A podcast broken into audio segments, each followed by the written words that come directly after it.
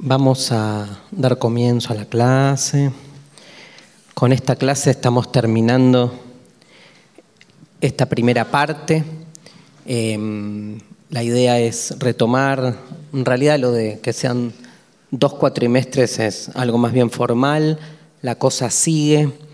El pensador que vamos a ver hoy, bastante este, particular, se entronca directamente, ahora vamos a analizarlo un poco en una línea que empieza en Marx y termina en Nietzsche. O sea, entre Marx y Nietzsche está Baudelaire y ayuda muchísimo el que esté Baudelaire a entender ese pasaje de un pensamiento como el de Marx a otro como el de Nietzsche, que parecen siempre dos pensadores que van juntos, pero uno no termina de entender este, qué los une y qué los diferencia armar este trío con Baudelaire en el medio me parece que nutre y hace crecer las interpretaciones que podemos hacer tanto del marxismo como del nihilismo nietzscheano, que va a ser el tema de la próxima clase.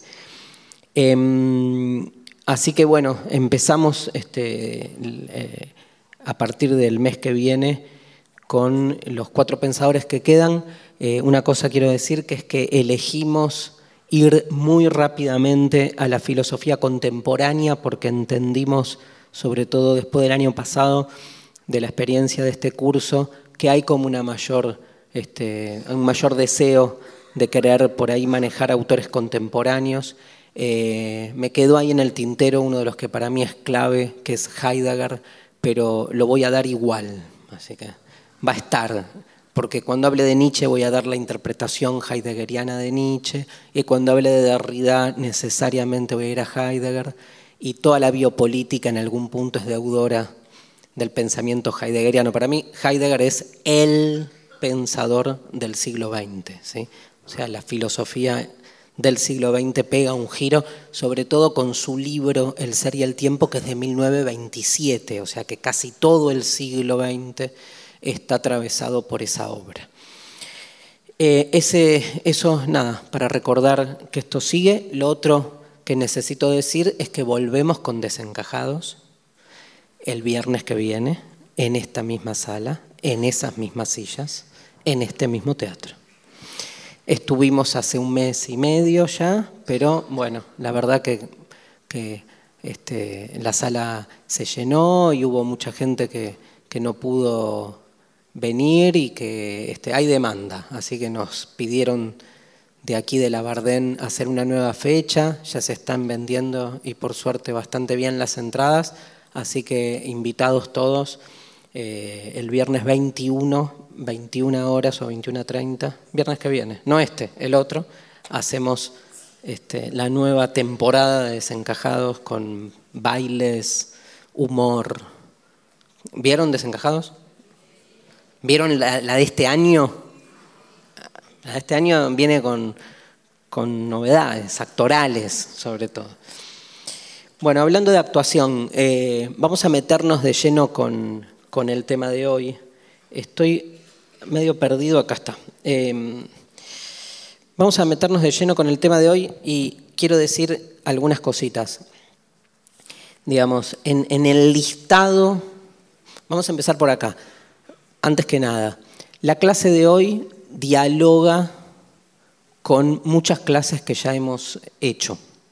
No solo este año, sino el año pasado. Ustedes me dirán, ¿qué me importa esto del diálogo? Digamos, para entender la clase en sí misma, pero bueno, hay muchos de ustedes que no los conozco, no sé cómo se llaman, su nombre, pero los tengo vistos. De acá vemos las caras y sé que, por ejemplo, algunos han venido el año pasado. El año pasado, por ejemplo, hemos dado Benjamin, hemos dado Derrida, que son dos autores del siglo XX que toman a Charles Baudelaire un poco como disparador eh, de muchas de sus obras. En Benjamin la figura de Baudelaire es clave, clave. En Derrida no, pero en Derrida, Derrida es, muy fragmentaria su manera de escribir y entonces se engancha con algún texto y, y, no hay una continuidad. O sea, no es clave en su obra, pero es clave en un libro de Derrida que lo tengo acá, libro al que le vamos a dedicar bastante tiempo hoy, que se llama Dar el tiempo, que es un libro que surge a partir de un poema de Baudelaire. Todo el libro de Derrida es un análisis que se hace alrededor de un poema de Baudelaire. Entonces, em, la clase pasada dimos Derrida, eh, el año pasado dimos Derrida, lo vamos a volver a dar este año, pero este, hay algunos de los temas que vamos a trabajar hoy, los trabajamos el año pasado y vamos a volver sobre esos temas, pero desde otro lugar, potenciando ahora la figura de Baudelaire. Entonces, empecemos por acá, ¿no? Que es, ¿qué hace un poeta en un eh, curso de filosofía? Esa sería la primera pregunta. Habiendo tantos filósofos, ¿sí?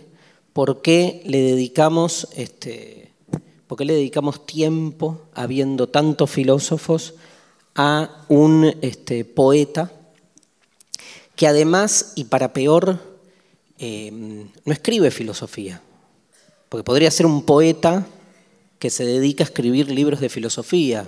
Y la verdad que a mí no me importa si es poeta biólogo o futbolista. Si escribe filosofía, lo que analizamos acá son textos, ideas, no eh, biografías. Raro que haya un futbolista que escriba filosofía o no, no sé, pero si lo hay, bienvenido. Me salió el prejuicio, ¿no? Horrible. Perdón, perdón al mundo del fútbol. Em, Bilardo no hace filosofía ni escribe filosofía. Es un director técnico muy bueno. Bueno, ya nos fuimos. Valdano intentó, ¿no? Tiene como un libro, me parece, que hace como, como unas reflexiones, es cierto. Este, no, de hecho hay, hay, hay, un, hay un, yo sé que hay un técnico, el Pelado Méndez, ¿lo tienen? que jugó en San Lorenzo, después fue técnico de Atlanta, que lee mucho Nietzsche, por ejemplo, y por lo que me contaron en las, en las charlas técnicas aparece algo de Nietzsche cuando habla con sus jugadores. La pregunta es, ¿gana o pierde? ¿no? Que es lo que importa en el fútbol, al final.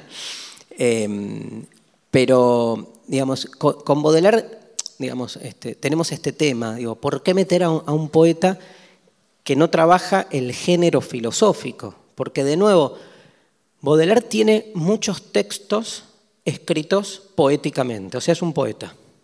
Entonces tiene muchísimos eh, libros de poesía, pero también tiene muchísimos libros en prosa, donde con la prosa lo que hace es un ejercicio crítico, analiza, pero no analiza desde la filosofía, analiza cuadros, tienen un libro clave que hoy vamos a trabajar que se llama El pintor de la vida moderna, que es eh, un libro que surge en realidad de reflexiones a partir de la obra de un pintor, Constantin Gais, y esas reflexiones que después se exponen en los salones de arte dan origen a un libro, o sea, hace, si quieren, una crítica de arte, una crítica literaria, hace reflexiones la, pregunta es la pregunta por el género. Uno diría, ¿desde qué género?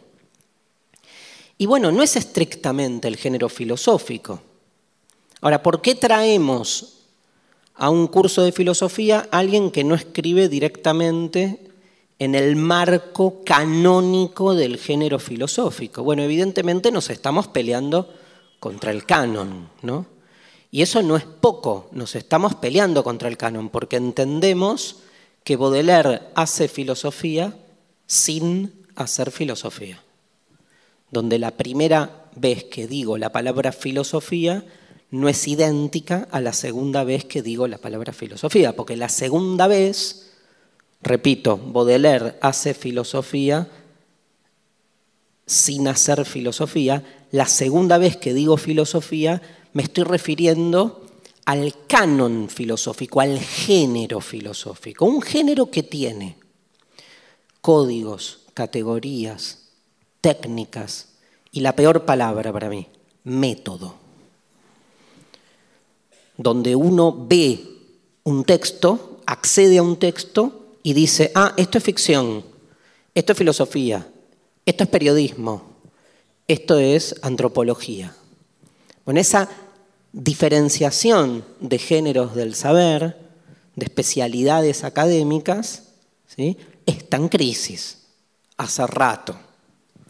Y un poco en la línea de potenciar esa crisis, se trabaja mucho hoy la recuperación de algunos autores a los que podemos encarar filosóficamente, aunque no hagan filosofía en sentido estricto.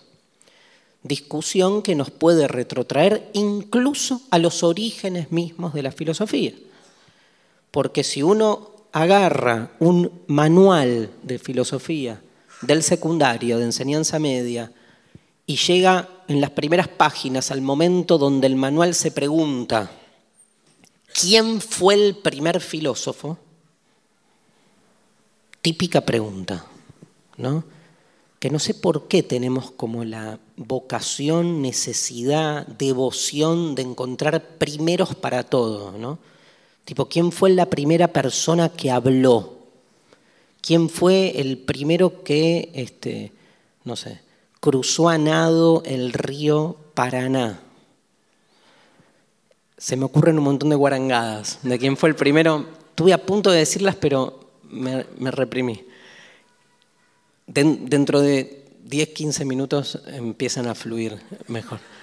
Por ahora no. Pero quién fue el primer filósofo, ¿no? Una especie de, así de, digamos, eh, eh, necesidad mediática, ¿no? Pues muy de los medios. ¿Quién fue el primer filósofo? ¿Quién fue el primero que votó? Vieron que está siempre el primero que votó, el último. Bueno, ni hablemos de, votaciones. Eh, y entonces uno encuentra que el primer filósofo fue Tales de Mileto.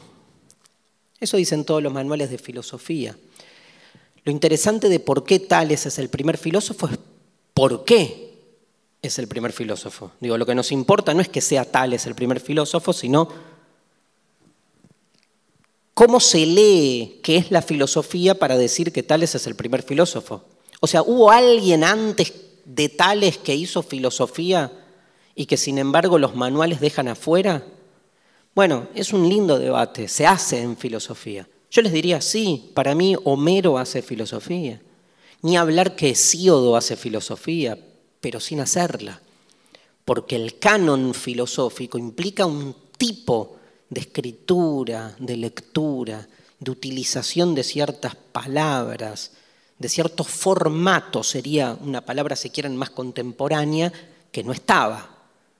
O sea, Homero no, no se pregunta el porqué de todas las cosas. Entonces no hace filosofía en términos de canon.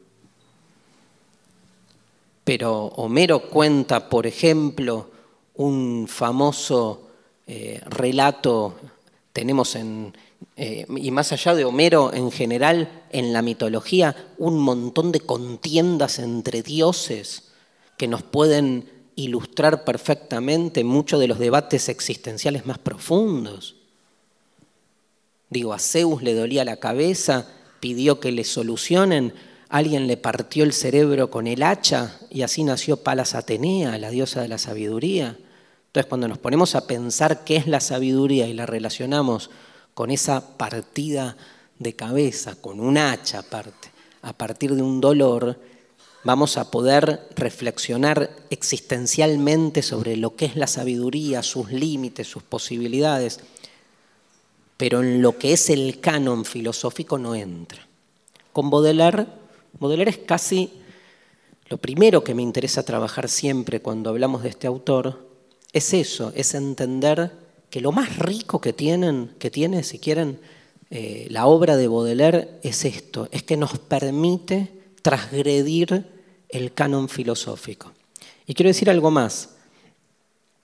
En, y en eso es muy parecido a Nietzsche, con una diferencia, que, que, Nietzsche lo, lo ponen adentro. Porque hay, lo vamos a ver la clase que viene, hay una primera etapa en el desarrollo de la filosofía de Nietzsche, donde Nietzsche escribe como escriben los filósofos. Ser parte del canon es tener amigos dentro del grupo, de la comunidad que hace filosofía, no es más que eso.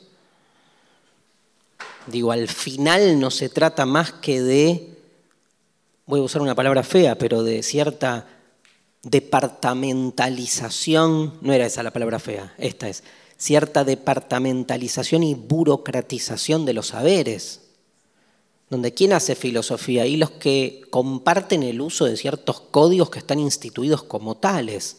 Bueno, pero hay algunos que nos interesa y en la historia también les ha interesado romper esas quintas. Y entonces aparece Baudelaire. Fíjense la diferencia con Nietzsche. Nietzsche es un autor que, como les decía, primero empieza discutiendo con filósofos y después, tal vez lo más importante, cuando se aleja de la discusión filosófica concreta y empieza a escribir ya desde una poética filosófica, porque hacia ese lugar va Nietzsche, sin embargo sus interlocutores siguen siendo filósofos y sus temas de fondo siguen siendo filosóficos. Nietzsche sigue discutiendo con Kant, sigue discutiendo con Platón, sigue discutiendo con San Pablo. Baudelaire no. Nietzsche sigue discutiendo la moral, sigue discutiendo el amor, sigue discutiendo el poder, incluso cuando escribe Zaratustra y no dice una, no elabora una idea lineal, todo es metáfora. Un poeta, un poeta haciendo filosofía. En realidad Nietzsche es un filósofo diríamos, que hace filosofía poetizándola. Baudelaire sería un poeta que hace poesía, pero con un fuerte contenido filosófico. Pero esa es una diferencia clave. No discute con los filósofos, no discute con Kant, con Hegel, no. Y en relación a los temas, les diría, los temas que le interesa a Baudelaire tienen algo de la filosofía tradicional, pero están muy puestos en su época. Los tres grandes temas de Baudelaire son los de todos, ¿no? El amor, la muerte, sobre todo la muerte, y lo que, lo que hay en Baudelaire como poeta es algo muy típico de este, los artistas y más de los artistas modernos. El tercer tema, perdón, es la modernidad que es el tema que vamos a... ¡Ay, qué lindo una botella de vidrio! Hay cada vez menos, ¿no? Me salió el, viejazo, pero gracias, gracias. Este, es la modernidad, pero les decía esto, que hay otro tema que atraviesa la obra de Baudelaire, que es muy típica de los artistas, ¿no?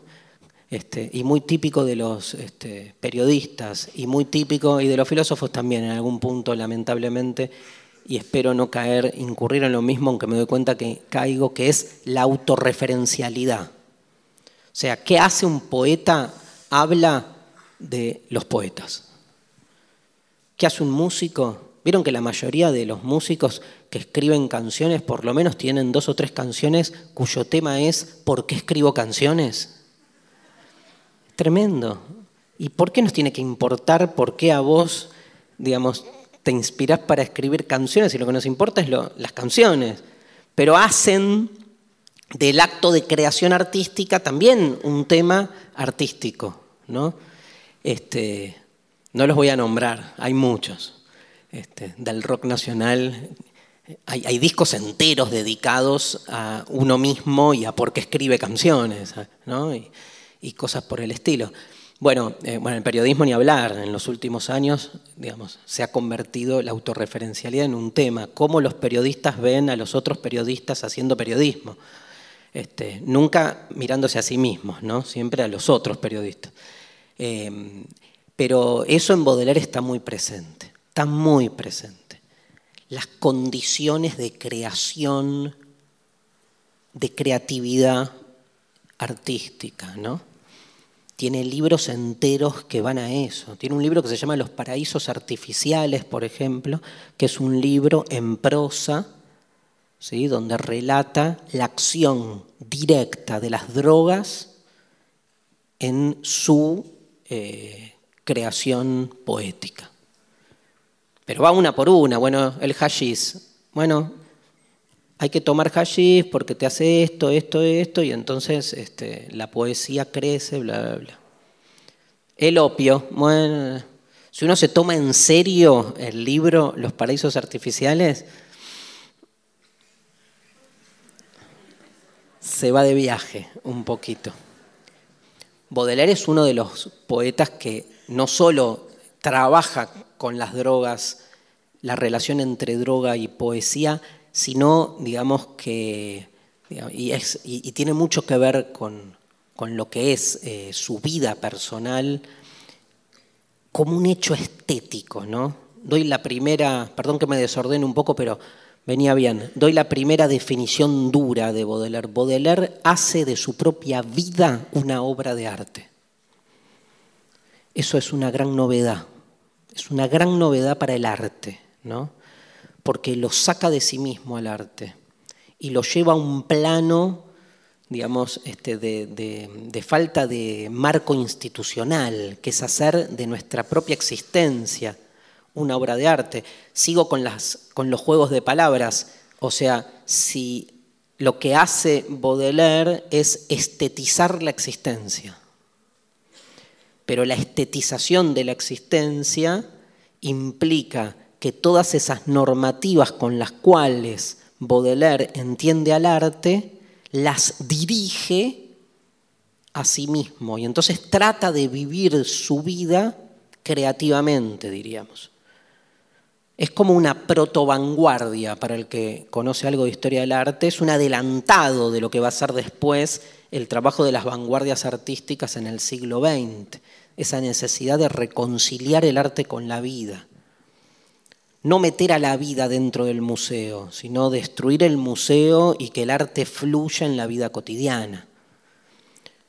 Baudelaire es arte puro, pero no en lo que escribe, sino cuando respira, cuando camina, cuando hace el amor, ¿sí? cuando se pierde por las calles de París, cuando hace cualquier cosa, cuando no hace nada, cuando se siente agobiado por ese tedio de ese París que él siente que lo oprime permanentemente, él está ahí todo el tiempo intentando ser creativo en las acciones. La poesía es una manera de manifestarlo, pero excede eso.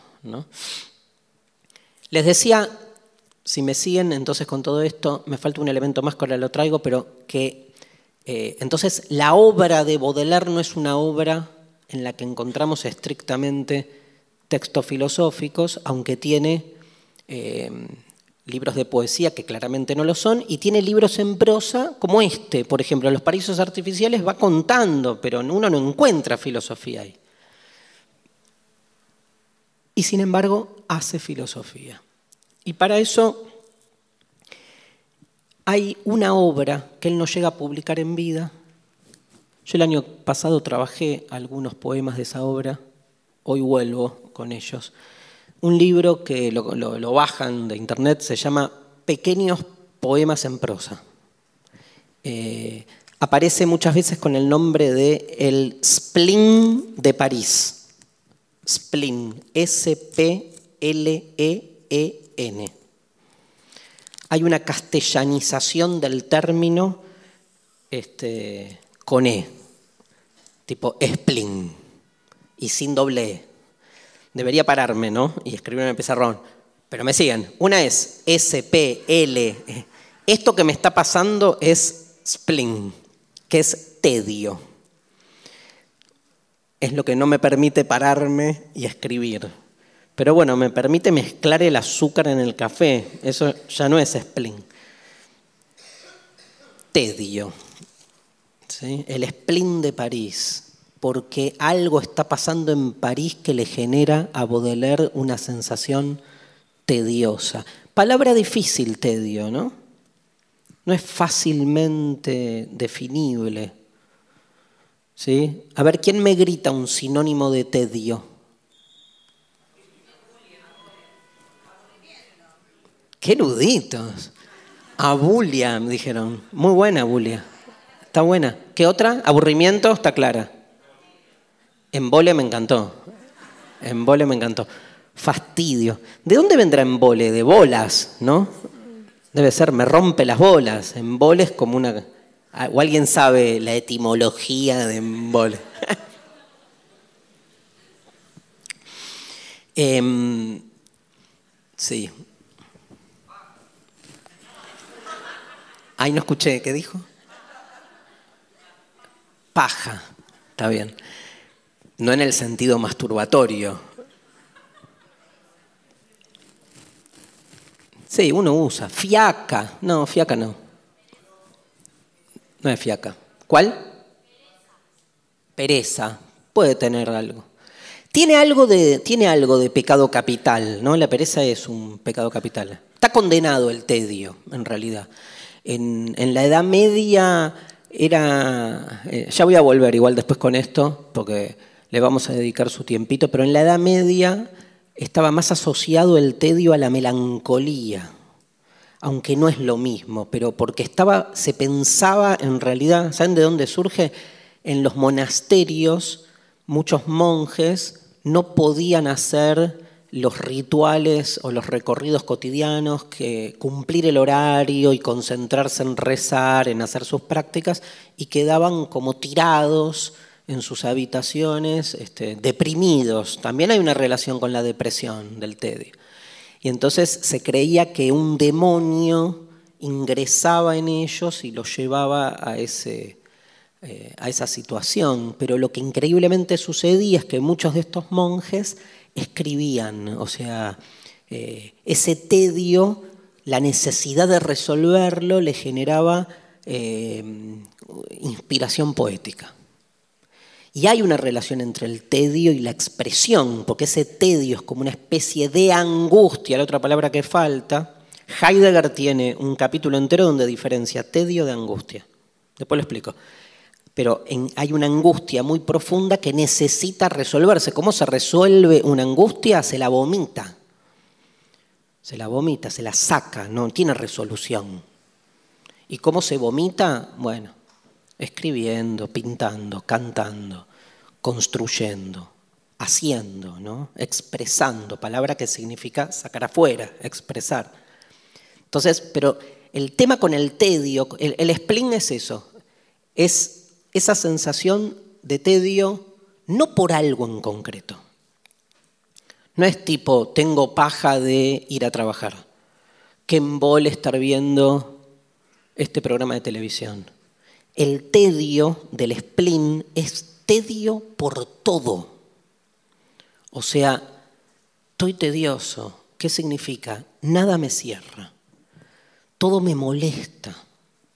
Me molesta digamos, viajar, me molesta trabajar, me molesta hablar, me molesta escuchar, me molesta respirar, me molesta ser.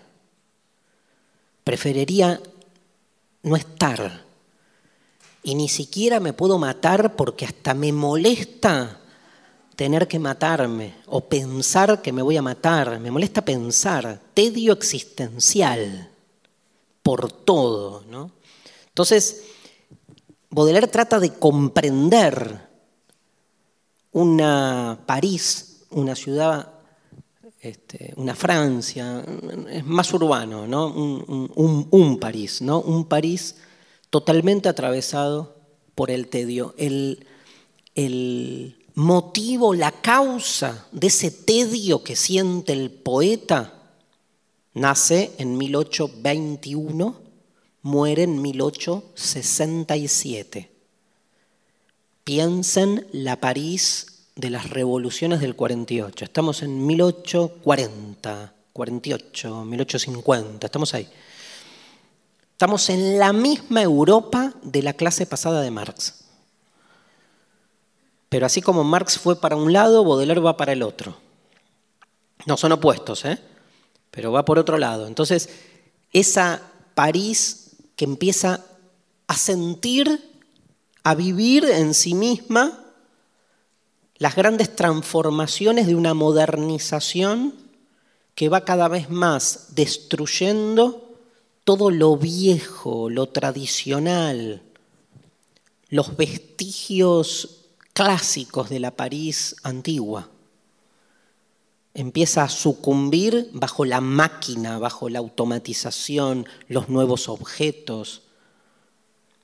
Una fuerte revolución arquitectónica que va destruyendo, digamos, casas, edificios, viejos guetos, y se va conformando una París desde el diseño, un diseño urbano puesto más en función del capitalismo industrial, que necesita una ciudad acorde a su desarrollo.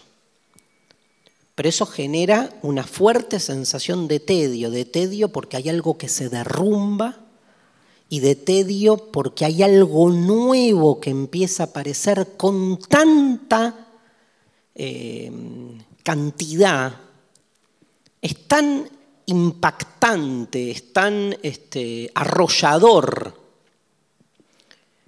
Son tan arrolladoras las novedades que trae la modernidad que uno no sabe de dónde agarrarse y entonces no puede elegir. Hay algo en el tedio que tiene que ver con eso.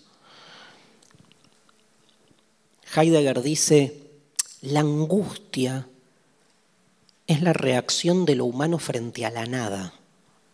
Está claro eso. Pero el tedio es la reacción de lo humano frente al todo, dice Heidegger. Siempre me encantó esa diferencia, porque el todo significa todo está demasiado lleno. Es tan insoportable como que no haya nada. La nada y el todo se juntan ahí. Tengo demasiado para elegir, para procesar, para un poco. Soy un cuerpito. O sea, no me da, no me da la piel, no me da el cerebro, no me da la sensibilidad y todo se empieza a llenar, a llenar, a llenar. O sea, piensen que para nosotros las transformaciones tecnológicas de los últimos años nos parten la cabeza y uno hace lo que puede y más o menos, yo qué sé, la pilotea cuando terminó de entender bien cómo funciona un dispositivo, ya apareció otro, ¿no? Este, terminó de entender al pedo, ¿no? Porque ya apareció otro que hay que empezar a entender y tiene más sofisticación y la mente nuestra fue formada en el siglo pasado, en gran, una gran mayoría, entonces todo nos cuesta más. Bueno, piensen que la época de Baudelaire, uno dice, bueno, ahí no era para tanto. Yo les digo, no, era peor, porque utilicemos esta categoría de, análisis, la diferencia entre una innovación incremental y una innovación radical. Nosotros estamos viviendo innovaciones incrementales. O sea, hubo un gran cambio con la informática, no cabe duda. Y ya puestos en la informática la cosa va cambiando y acá estamos. Fue fuerte el cisma cuando aparece la informática. Bueno, la época de Baudelaire es de innovación radical pura. A ver, no había electricidad. Y empezó a haber, incluso cuando Baudelaire eh, escribe, todavía no está la electricidad socializada. O sea, la revolución industrial, la del siglo XIX, es tremenda lo que genera como cambio. Cambian todas las zonas de la existencia, incluso ustedes lo vieron en la clase pasada, cambian las formas de trabajar que hacen que, digamos, poblaciones enteras empiecen a migrar del campo a la ciudad, cambiando, digamos, este, su existencia cotidiana concreta. Entonces es muy fuerte el cambio que se vive en ese momento, ¿no? Y que modifica fuertemente de raíz este, la sensibilidad la estética, la expresión, todo lo que empieza, todo lo que da en definitiva origen a, la poesía, a la expresión. O sea, ese tedio, esa sensación de un todo abrumador encuentra su drenaje en el arte. El arte se va a ir convirtiendo en esta época en eso, un, un drenaje, ¿no? Un drenaje que si hacemos una línea de tiempo, gente, un drenaje que de ahí, de Baudelaire, 1850, pónganle, ¿sí? Creo que Las Flores del Mal es del 50, no me acuerdo, después les digo, 57, pónganle una cosa así. de las flores del mal, ese drenaje hacia eh, la vanguardia dadaísta, principios del 10, son más o menos 50, 60 años donde ese drenaje se va profundizando, se va volviendo cada vez más basura, cada vez más decadente, hasta llegar el arte de la vanguardia a ser directamente, retomo la palabra de antes, un vómito, ¿no? una necesidad, una expresión de reacción muy fuerte frente a la sociedad. El arte moderno es un arte de reacción, es un arte que sale, casi les diría, entre comillas, políticamente a pelearse contra una sociedad que está transformándose de una manera este, muy eh, impactante para lo que esa sensibilidad puede soportar y donde se empiezan a evidenciar los intereses ocultos de esas transformaciones. Por eso ese gran poeta que fue Marx toma todas esas transformaciones, pero con ellas elabora y decide una práctica política y una filosofía al servicio de la práctica política. Baudelaire parte del mismo esquema, pero en vez de proponer una práctica política, propone una práctica poética. Entonces transforma el arte. Y por eso empieza a escribir lo que no se podía escribir. Digo, el gran problema de Baudelaire es que escribe poesías donde alaba a las rameras, a las prostitutas, a los lincheras, a la pobreza, a la miseria, al asco, al hashish, a la embriaguez, al opio, al vino.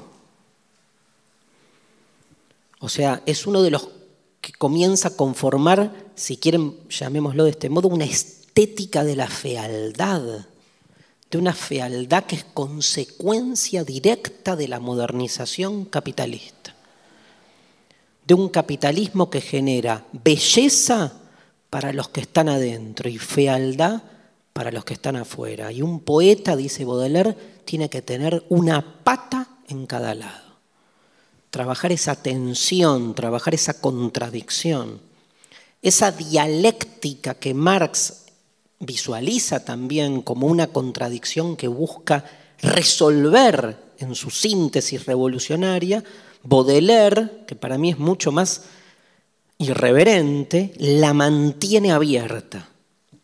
Ser moderno, ahora lo vamos a ver mejor, es ser contradictorio, sostener ese contraste es entender que somos ese contraste y cada vez más. Y eso se visualiza. Claro, la diferencia es que en vez de empezar con el ser y la nada, como Hegel y Marx, como no es filósofo, en vez de empezar en las grandes disquisiciones teóricas y abstractas, empieza donde? En un prostíbulo, fumando opio. Y empieza desde ahí a contar, a explicar por qué y por qué lo atrae también ese bajo mundo, le diríamos. ¿no? Tiene una vida muy, muy particular. Recuerden, quedó para después que él hace de su propia vida una obra de arte. Él tiene, tiene un, padre que muere, este, su, tiene un padre que le llevaba, creo si no me equivoco, 40 años a su madre.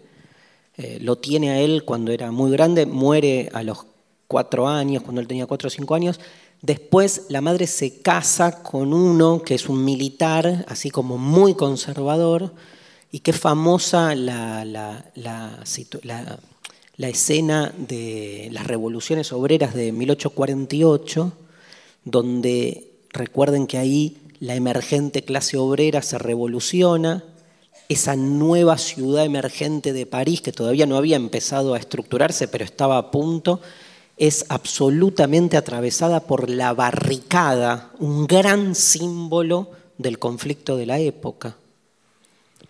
Lo que hoy estaría bueno llevarlo sería para nosotros el piquete, ¿no? El piquete, esa barricada que pone en jaque y en, digamos, genera un gran dolor de, de cabeza la nueva burguesía que estaba dominando la París de entonces frente a este nuevo actor social desconocido.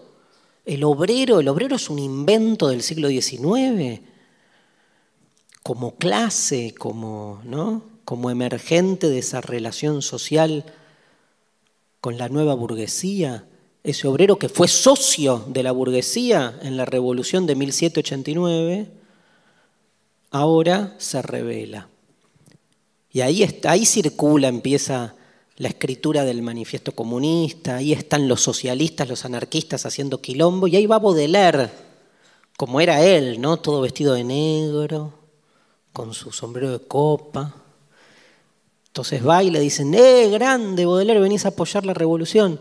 Y claro, uno de los principales represores que hay del ejército que quería eh, disolver las barricadas era su padrastro, que él odiaba. Dice, no, vengo simplemente a ver si me lo encuentro a mi padrastro y le pego un tiro en la frente.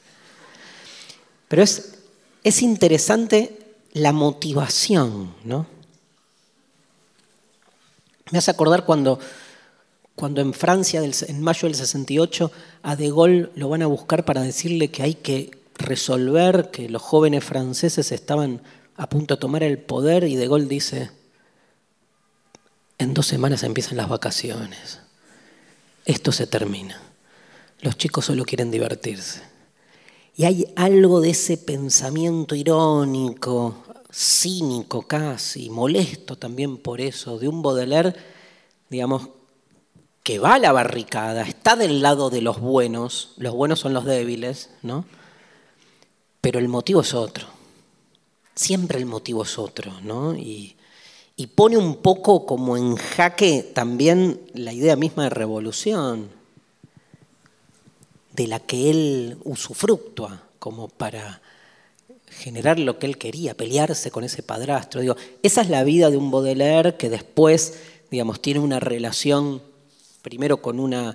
Después se mete ahí en, la vida prostibularia, es muy famosa su... Tiene una novia, primero una prostituta judía, digamos que todo el mundo lo cuestiona, después una prostituta eh, mulata, va pasando ahí por las minorías, digamos. Este, se agarra muy rápidamente el sífilis, una enfermedad que este, lo acompaña, eh, lo acompaña, pero toda la vida y, bueno, fíjense que tiene una vida muy particular y, desde ahí se dedica bohemiamente eh, a la poesía.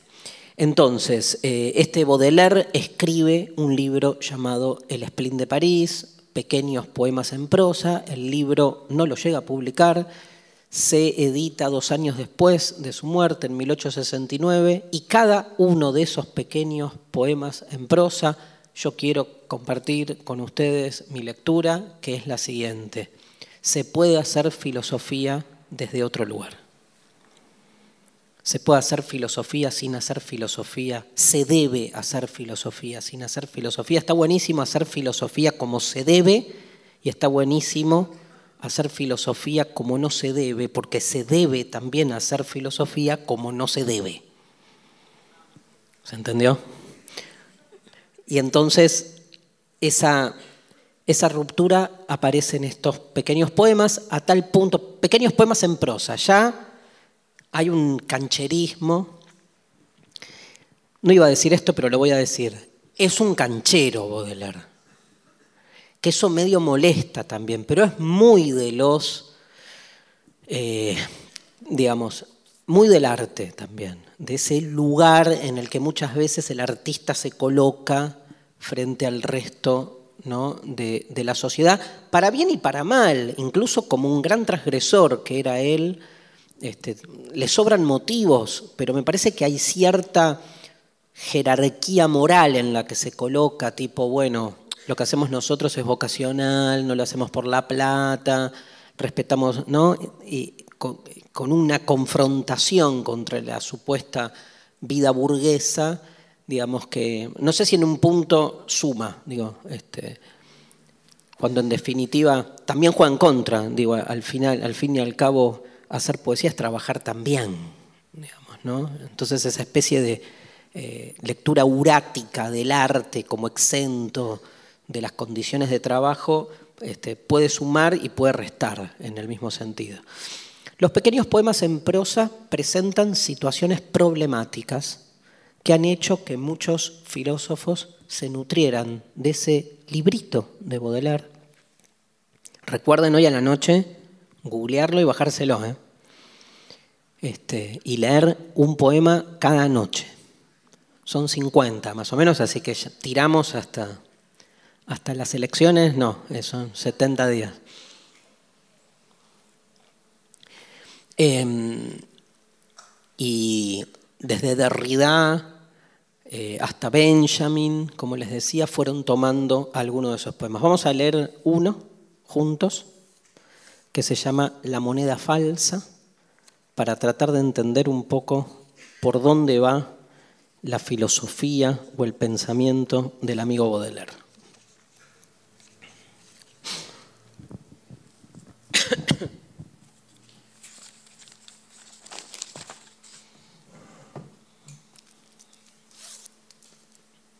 Son cortitos, ¿eh?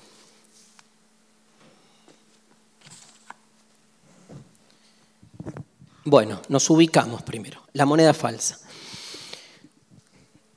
Estamos hablando de París, siglo XIX, ya ubicamos el lugar y em, ubicamos la escena social también. A Baudelaire le interesa muchísimo la contradicción, el contraste entre, sobre todo entre clases. Estamos hablando, por un lado, de los burgueses, clase de la que él es parte, y estamos hablando, por otro lado, de los excluidos. O sea, la gran novedad de la París, del ¿cómo se dice? La París, el París, bueno, no importa. ¿Qué dirían ustedes? La, la ciudad. ¿La Rosario se dice? No. El Rosario. No. Ni la ni él. O sea, no importa. Che, es importante. Bueno, la ciudad. De la París de entonces, la gran novedad es la irrupción masiva de excluidos sociales. Se empieza a llenar París de mendigos, de lincheras. Eh, Baudelaire, sin eufemismos en sus narraciones, los llama con una palabra clara, pobres. Linchera, uno empieza a decir desposeídos, pobres. Pero no el pobre que tiene trabajo, sino el pobre que pide. ¿Sí? El homeless, el que está eh, sin nada, buscando y aparte en actitud de pedir, ¿no? porque no encuentra lugar donde enmarcarse. O sea, hay algo muy propio del mendigo, de este tipo de mendicidad que tiene que ver con este, eh, lo que se dice, digamos, eh, la solicitación, o sea, el pedido. ¿no? Digo, para el que pide es el pedido. Para el que da aparece una figura tremenda, que la vamos a trabajar un poco, que es la figura de la limosna. Porque lo que se pide es algún tipo de solución a algo en principio irresoluble, que es el desclasamiento, el desposeimiento. Nunca lo que se pide alcanza, sino que en todo caso nutre efímeramente una situación y un momento, y lo interesante es lo que provoca en el que da. O sea, el que pide, pide todo. Pide todo porque no tiene nada. Y se satisface con lo mínimo. No tiene pruritos ni, ni no hay una axiología del pedido que está bien o que está mal pedir. Habrá estrategias, obvio, habrá formas de llegar mejor, pero el pedido está absolutamente atravesado, digamos, por la falta absoluta de formato. Ahora, lo interesante es lo que genera en el que da, ¿no? se puede dar de diferentes maneras. La manera como, digamos, eh, más común es la limosna, que tiene como toda su particularidad. Saben que la limosna es muy cuestionada por muchas cosas. Primero es cuestionada porque no supone ningún tipo de transformación estructural de la situación. Sea, es un paliativo para el momento, pero el desposeído va a seguir desposeído a los tres minutos. O sea, una gran limosna puede cubrir un día y una limosnada puede cubrir una semana y hasta ahí. Y lo segundo que provoca la limosna tiene que ver con una relación vincular, donde el que da limosna, digamos, eh, ingresa en una forma de vínculo con el otro de superioridad, de poder, Y lo tercero que agregaría es que el que da limosna, en todo caso, digamos, eh, se le juega en su don, en su dar, en su donación, en su entrega, se le juega una, su propia ética, que tiene que ver con el límite y con las configuraciones de ese dar. Si le gusta todo este tema, dar el tiempo de Derrida. Los límites de ese dar. ¿Quién se merece mi limosna? Es un concepto muy interesante, ¿no? Porque conceptualmente se supone que la limosna debería, dejaría de ser limosna, vamos de nuevo, se supone que el acto de dar excede una economía del dar. No estoy haciendo un cálculo. O sea, me interrumpe el necesitado y le doy. ¿Por qué? Porque necesita. Ahora, si eso genera un planteamiento interno, que es saber cuánto le doy, ¿qué me conviene darle? Eh, no, este no se merece que le dé tanto, mira, no, no está tan muerto de hambre. Entonces es menos. o sea, toda esa especie de monólogo interior de disquisición acerca del dar o del no dar, digo, desnuda las ambigüedades del que posee frente al que no. Digo, en una condición ontológica donde todos sabemos que, salvo obviamente para que no se proteste tanto, pero salvo casos y casos, en general el haber este, el estar de un lado y de otro depende del absoluto azar por el cual, digamos, este, somos lo que somos en virtud de que el espermatozoide de mi padre estuvo en el momento correcto y no en el otro. Digo, me peleo contra toda lectura meritocrática, que en definitiva eh, legitima o justifica que el que está de un lado y el que está del otro están porque se lo merecen en función de un desarrollo personal. Nadie se merece el lugar que tiene, este, porque en todo caso ese lugar lo puede cambiar, el lugar lo puede transformar hasta ahí. Pero en definitiva, haber nacido, no sé, en una villa miseria, eh, yo no hice nada para eso. Del mismo modo, no hice nada para nacer en otro lado, ¿no? Entonces, muchas veces cuando se estructuran las realidades sociales en lo que se llama la meritocracia, el poder del mérito, supone que el mérito personal es más fuerte que las estructuras. A veces hay méritos personales que generan cambios, pero las estructuras siguen. O sea, uno sale porque queda otro. Y en definitiva, es interesante perdón, ¿no? pero es clave para lo que voy a leer. Es interesante ahí la dualidad, que es que cuando uno sostiene la meritocracia, ¿sí? suele como decir, bueno, este, yo tengo lo que tengo porque me lo merezco. Y uno dice, pero ¿por qué tenés lo que tenés? ¿De dónde partiste en tener lo que tenés? No, bueno, lo heredé de mi padre o de mi familia.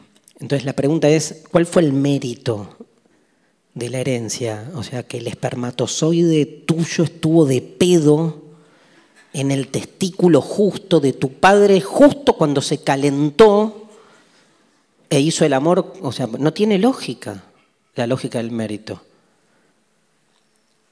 Salvo que hagamos ya un estudio mucho más pormenorizado de ver uno personalmente, pero bueno, empecemos todos en igualdad de condiciones y veamos quién hace más mérito que otro.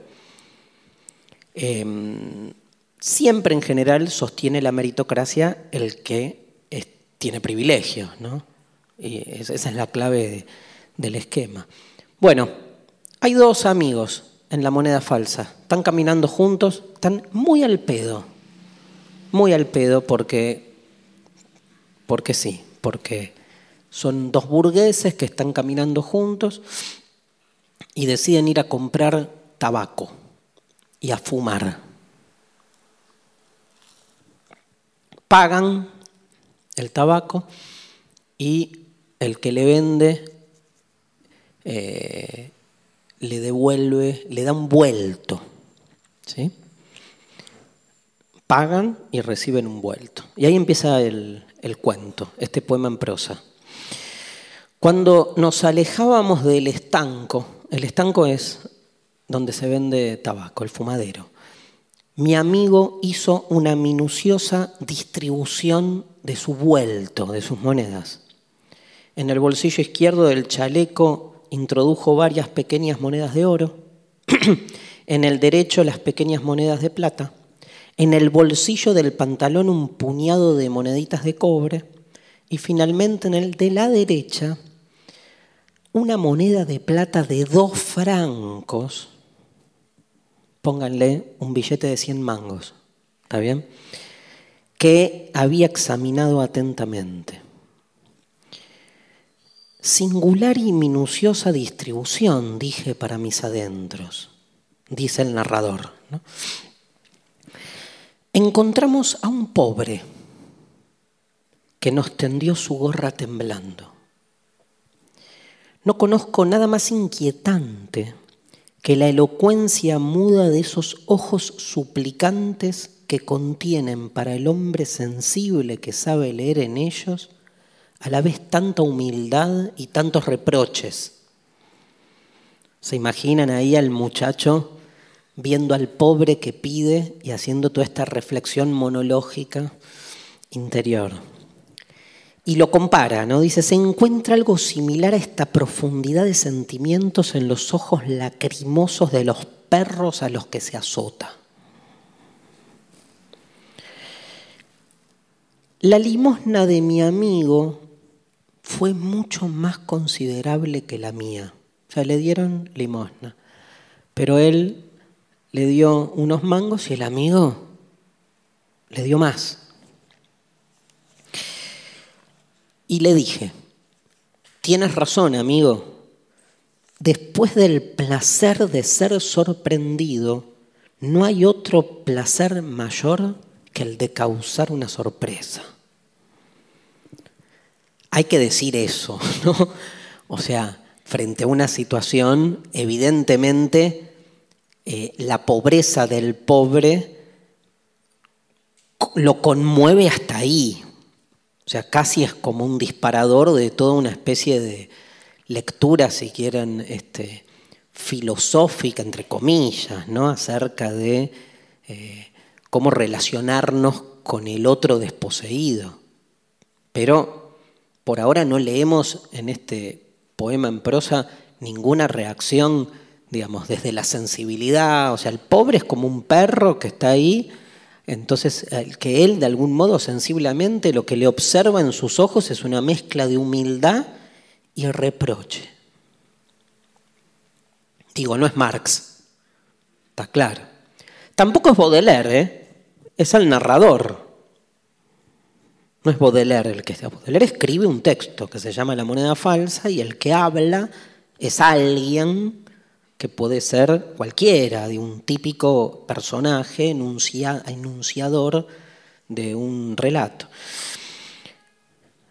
Entonces, mírenlo, ¿no? la vuelta que le da con su mente. Ve que el amigo le da más guita que él.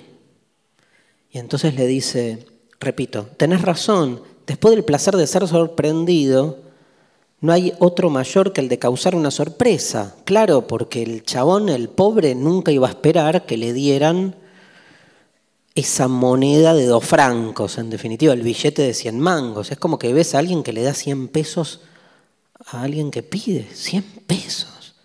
La verdad te felicito, te sale decir, ¿no? Eh, además, ¿qué estás buscando? Porque hay como, me fui a la mierda, pero aguántenme, hay como un placer en causar sorpresa. Yo lo entiendo al narrador. Es como, o sea, eso, ¿no? Tomá, te dicen mangos, o sea, un horror, ¿no? Pero hay, hay un placer en causar sorpresa. Y el amigo muy suelto de cuerpo le dijo, era una moneda falsa. Me contestó tranquilamente, como para justificarse de su prodigalidad. Qué vivo, ¿no? Le dio la moneda de mayor valor porque era una moneda falsa. Le di los 100 mangos por, vieron que lo había mirado antes a la moneda, se había dado cuenta que era falsa y se la sacó de encima. Está bien, podría haber, habérsela metido a alguien, ¿no? ¿Qué hacen ustedes si se dan cuenta que tienen un billete de 100 pesos falso? Lo primero que piensan es, ¿a quién cago?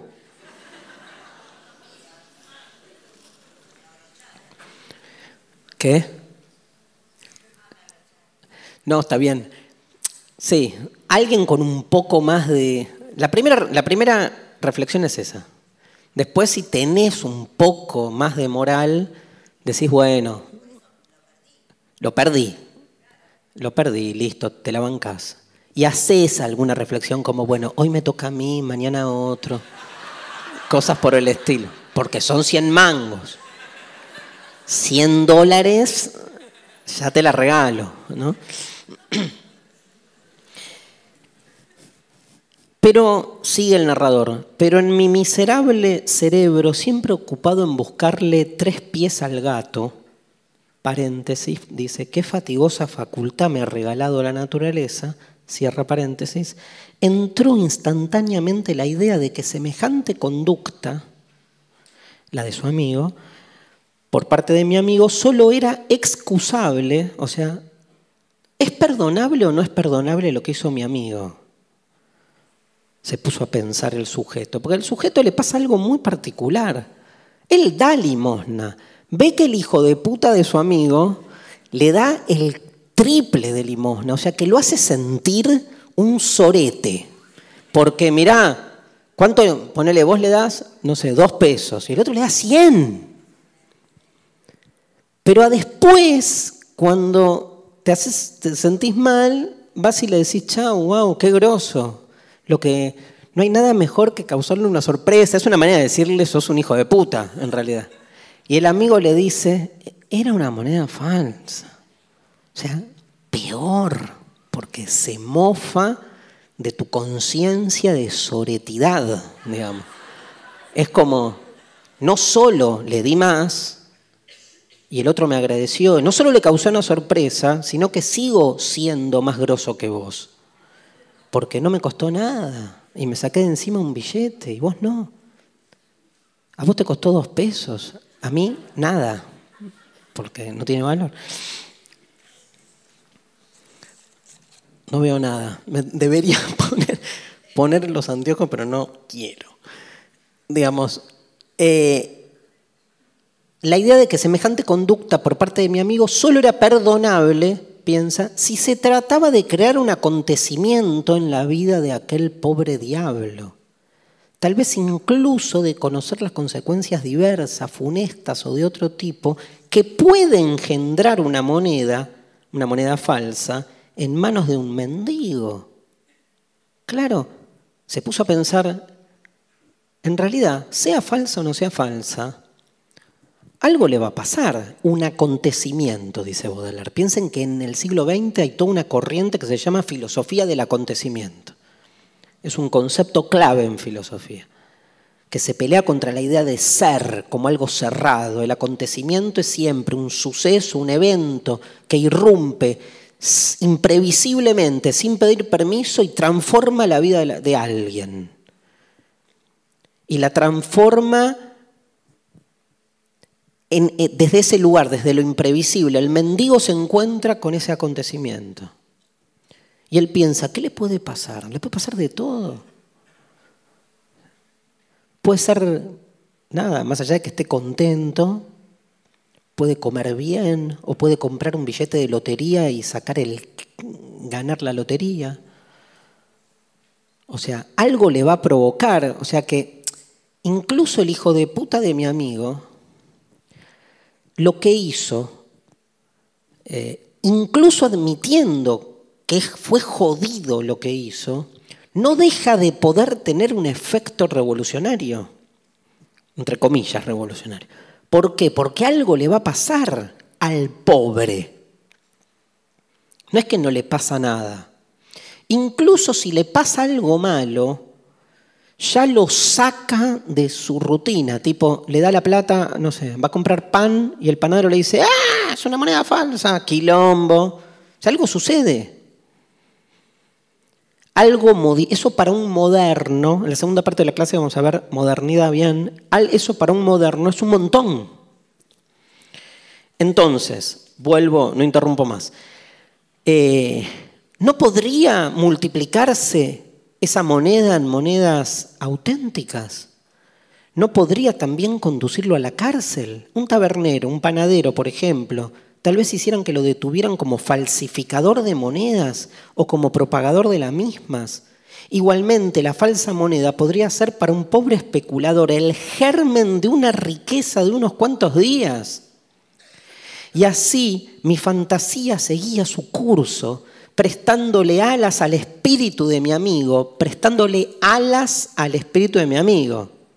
¿Por qué? Porque el espíritu de mi amigo es un sorete, le presta alas, lo hace interesante, ¿no? Y extrayendo todas las deducciones posibles de todas las hipótesis posibles. Pero este me interrumpió bruscamente mi ensoñación retomando mis propias palabras Sí, amigo, tenés razón. No hay placer más grato que el de sorprender a un hombre dándole más de lo que espera. Lo miré fijamente y quedé espantado al ver que sus ojos brillaban con un incontestable candor, orgullo. Entonces vi claramente que había querido hacer a la vez un acto de caridad y un buen negocio. Ganar 40 centavos y al mismo tiempo el corazón de Dios.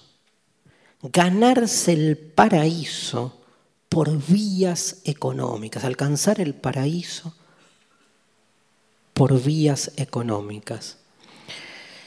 Hay distintas traducciones, alcanzar el paraíso por la vía económica o eh, ganarse el paraíso por poco dinero. Finalmente, recibir gratis el certificado de hombre caritativo. ¿Le habría perdonado el deseo del goce criminal del que hace un instante le creí capaz? habría encontrado curioso, singular, interesante que se divirtiera comprometiendo a los pobres, pero nunca le podré perdonar la inepcia de su cálculo. Nunca hay excusa para ser perverso, pero puede haber mérito en saber que uno lo es. Pero el más irreparable de los vicios es hacer el mal siendo un imbécil. Fin. Hacer el mal por imbecilidad, por torpeza o por ignorancia. Son distintas traducciones, lecturas. A mí me gusta más imbecilidad. Bueno, el amigo en realidad terminó mostrando su faceta. Su faceta es que no tiene faceta. La faceta del amigo, ¿cuál es? Es que en realidad está recontraorgulloso de haberse sacado de encima la moneda falsa, pero sobre todo recontraorgulloso de que con ese eh, que en ese mismo acto, en el que hizo un gran negocio, que es haberse sacado encima una moneda falsa, compró su entrada al cielo. Digo, el, orgullo del amigo, que es lo que más detesta el narrador, es que el amigo quiso hacer un negocio con lo innegociable, porque ser bueno, caritativo, donativo, es justamente una conducta que nos coloca por fuera de la economía. Si la generosidad se vuelve economía, no es generosidad, es un negocio. Si yo entrego, si yo hago donaciones porque de ese modo este, le deducen impuestos a mi empresa, bueno, estoy haciendo un negocio, todo bien. Incluso haciendo ese negocio, puedo ayudar al que recibe la donación para que esté mejor. Pero como dice el narrador, uno sabe que lo hace por eso. Y entonces si decido fomentar, no sé, o que el, 1% de, de la comida que compren va a la casa para los chicos que están enfermos de no sé qué, todo bien. Ahora, soy consciente que lo hago por marketing, para que mi marca crezca, para este, que mi capital se expanda. ¿Qué dice Baudelaire? Dice, no hay excusa para ser perverso, pero hay un mínimo mérito en saber que uno lo es. Tachen perverso, calculatorio, egoísta, conveniente. Ahora, su amigo no, su amigo se hace el boludo. Cree que está haciendo el bien. Ese es el problema, eso es lo que no le tolera. No le tolera la doble vara, la doble moral en el mismo acto. En definitiva, lo que está queriendo es que Dios lo perdone, que el cielo lo reciba y al mismo tiempo hacer un gran negocio. Bueno, muchachos, si el cielo existe, lo que sea, llámenlo como quieran, la salvación, la escatología, lo que sea, o sea, si podemos pensar justamente una zona, incluso de nuestro ser, ¿eh? por fuera, por fuera de la lógica de la conveniencia, por fuera de la lógica del cálculo, de la estrategia, entonces no puede estar atravesada por esos mismos motivos. entrar al cielo no es un buen negocio. Se entra al cielo cuando se deja de hacer negocio. Y sin embargo seguimos pensando, no nosotros seguramente en nuestra mayoría ateos o agnósticos, digo, hasta la misma religión institucional sigue sosteniendo que para entrar al cielo hay que hacer los deberes. cuando de alguna manera ese mundo de lo imposible tiene que ver con la disolución de la lógica del intercambio, la pérdida, la entrega, o sea, dar una limosna, una moneda o lo que sea, excede el para qué. Lo digo diferente, no doy para que me vuelva porque si doy para que me vuelva, no doy, porque me vuelve.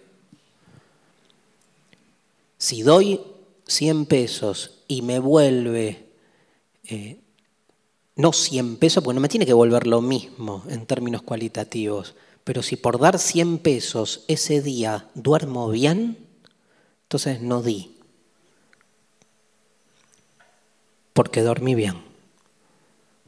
Me compré una noche menos de insomnio. Entonces hay un disvalor ahí. Hay un disvalor, digo, no, eh, un disvalor aunque me moleste, eh, aunque yo siga, aunque esté buscando dormir bien, todo bien. El problema es donde pongo el acento, porque doy y a la noche dormí bien. Pero lo que importa es que hay alguien que necesita, no que yo duermo mal.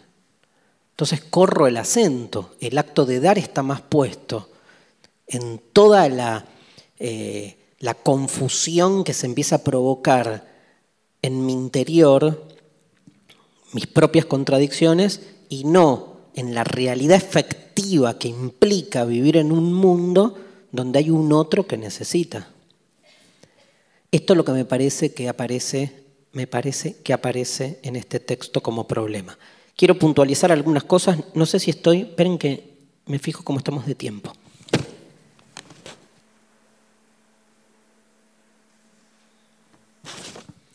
Estamos ya para el recreito. Pero ocho minutos me tomo, ¿eh? ¿Me avisan? Y, y respiramos ahí. Y voy rápido. Ocho no, diez. Vamos, preguntas. Vamos pensando pregunta por pregunta. ¿Qué significa una moneda falsa? ¿Es una moneda? O es un pedazo de metal? Es un engaño. Pero entonces es una moneda que parece falsa, que parece, ay Dios, que parece verdadera, pero no lo es, pero parece, ¿no? O sea, una moneda falsa es una moneda, supongamos, respuesta, no, es falsa, no es una moneda real, es un pedazo de metal. Pero entonces todo pedazo de metal parece una moneda. No. La moneda falsa es un pedazo de metal articulado como si fuera una moneda. Viene a representar algo que no es. O sea que hay monedas falsas y monedas verdaderas. Está bien, pero ¿qué es una moneda? Claro, pero como representación de un intercambio, ¿no supone también un acto de crédito? ¿No supone también un consenso que le da valor a esa moneda como función de intercambio? O lo digo de otra manera, ¿no es toda moneda falsa? Depende quién la dé, obvio. Pero Está muy bien, pero no es toda moneda cuando uno piensa que es una moneda, ¿no? Esto lo, Derrida, lo estoy repitiendo algunas de las preguntas de Derrida.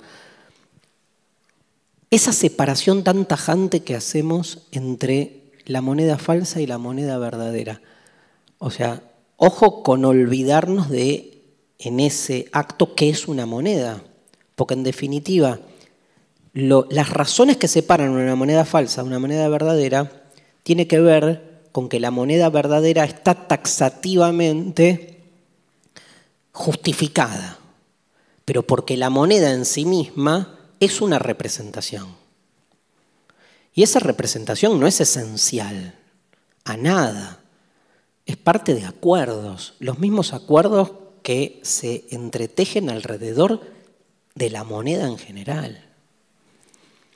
Ahora, es muy interesante que la separación entre lo verdadero y lo falso se nos empieza a correr un poco porque la falsedad no es la negación de la verdad. La falsedad es una no verdad que se presenta como verdad. Es otra cosa. Porque cuando yo digo algo falso, Primero, lo digo pensando que es verdadero. Y segundo, cuando hago pasar algo falso por verdadero, justamente, de nuevo, lo presento como si fuese una verdad. No es que yo vengo y digo, che, les voy a contar algo falso. O voy a decir algo falso. Pero nosotros tenemos en el sentido común la idea de que la falsedad es la negación de la verdad. No es la negación de la verdad. Nietzsche dice, ¿qué es una verdad? Una mentira muy eficiente. Una mentira que todavía no ha sido develada como tal. Una ilusión que todavía no visualizamos como ilusión. O sea que ahí hay una relación, digamos, a favor incluso del monólogo del narrador, que es que importa qué efectos causa, ¿no? Cambiemos moneda, me interesa más la X de moneda ahí. Moneda falsa, ok. Amor falso, hablemos de eso. Que es lo mismo. Y hablemos de un amor falso y un amor verdadero. ¿Cuál es la diferencia? Ahora tengo que decir, no es todo amor falso, ¿no? Pero depende también en términos de cuál sea nuestra idealización ahí, ¿no? No importa los efectos que causa, en definitiva. Todo amor es falso, digo, si uno pretende, si, si uno se pone muy exquisito con el modelo de amor que uno supone como realización de nuestro ser y ningún amor real, por eso, como no es ideal, alcanza ese ideal. Por lo tanto, sería todo amor falso. ¿Y a mí qué me importa? Lo que me importa es lo que genera. Segunda pregunta, digamos, eh, esta separación, así como la llevé al amor, la puedo llevar a la literatura en general, ¿no? Digo, en definitiva estamos leyendo un relato que escribe Baudelaire sobre un narrador que cuenta una situación. ¿Esto que leímos pasó o no pasó? Pasó, les digo. No pasó, les digo. Lo que importa es lo que genera, lo que causa, ¿no? Y sin embargo tenemos tan fuertemente asentada la vocación por saber si es verdad o no es verdad. La, Ilíada de Homero, ¿fue verdad o no fue verdad? Durante mucho tiempo se creyó que sí. Hoy ni siquiera Homero es real, ¿saben? ¿no? Está todo ya disuelto en su veracidad. Y Occidente es hijo de esos relatos. ¿La Biblia es verdad o no es verdad? Occidente es hijo de esos relatos, ¿no? Digo, todos somos hijos de una moneda falsa en algún punto, en la forma en que vamos construyendo quiénes somos. Em,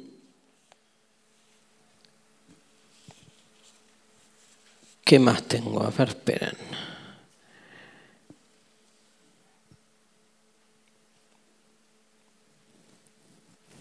Ah, muy interesante esto. La figura del tabaco, dice Derrida en el inicio, ¿no? Vieron que el tabaco, el, fumar, una actividad bien efímera, ¿no? Pensemos, digamos, la, la productividad, dos cosas, la productividad del hecho de fumar, que tiene que ver con el placer efímero, y segundo, todo el relato comienza con el vuelto. Ese vuelto ya supone como un lugar en el que los personajes se paran, o sea, y que se asocia con el pobre también, porque en definitiva la moneda falsa era un vuelto, era una sobra, era un resto. Y es a partir de eso improductivo o eso que me sobra que se genera toda la discusión. A veces estamos demasiado atentos en lo que suponemos que nos completa y no al revés en lo que nos excede. Pregunta, eh, ya, ya termino, ¿eh? pregunta, eh, ya dije todo. ¿Por qué el, ¿Por qué el amigo confiesa? Esa pregunta me interesa. Dos preguntas, se las dejo para el recreo. La primera, no vuelvo con este tema, ¿eh? pero se las dejo. La primera, ¿Por qué le molesta tanto al narrador lo que pasó? ¿Por qué te da bronca? Si a ustedes les pasara eso con un amigo, ¿por qué te daría bronca? No escuché, pero sí. No, porque lo dijo con, con vehemencia. Ahora me decís, segunda pregunta. ¿Por qué el, necio, llamemos, ¿no? El malo, ¿por qué confiesa? ¿Por qué le dices una moneda falsa? ¿Por qué no le dio la moneda? Listo, soy más grosso que vos y se fue. ¿Para qué le dijo? No, era una moneda falsa. Tres posibilidades. Una, porque tuvo culpa. Porque, ay, tiene una moral. No, no, muy hijo de puta. no es de los que tienen una moral, o no, o, o sí, o en realidad quiso hacer economía, digamos, con la caridad, pero para que Dios realmente lo acoja en el cielo, tiene que además decir, eh, era una moneda falsa, porque entonces es como que Dios le va a perdonar la mentira. Segunda, yo haría eso si mintiera. Segunda opción, la contraria, es un cínico de mierda. Entonces se mofa frente al amigo diciendo, mira, no solo le di una moneda y me, hice el grosso, sino que además este, lo cagué y, le di una moneda que, que es trucha. Y tercera, que es la que más me gusta, de todo, de todo lo que dijimos acá, que es un ejemplo y un emblema de toda esta clase y que es un emblema de todo este curso y que es un emblema de toda la filosofía. ¿Y si mintió? ¿Y si cuando dijo que era una moneda falsa, mintió y no era una moneda falsa? ¿Cómo no? ¿Por qué no? ¿Para qué? Para, para joder para generar acontecimientos. Hicieron una moneda verdadera y le dio hasta vergüenza por su amigo y el bueno era el otro. Y le dijo, no, era una moneda falsa, sentite bien vos. Yo le di un montón de plata, pero no. Pero quiero que vos te quedes bien con, con vos mismo. Nos vemos en siete minutos, diez minutos.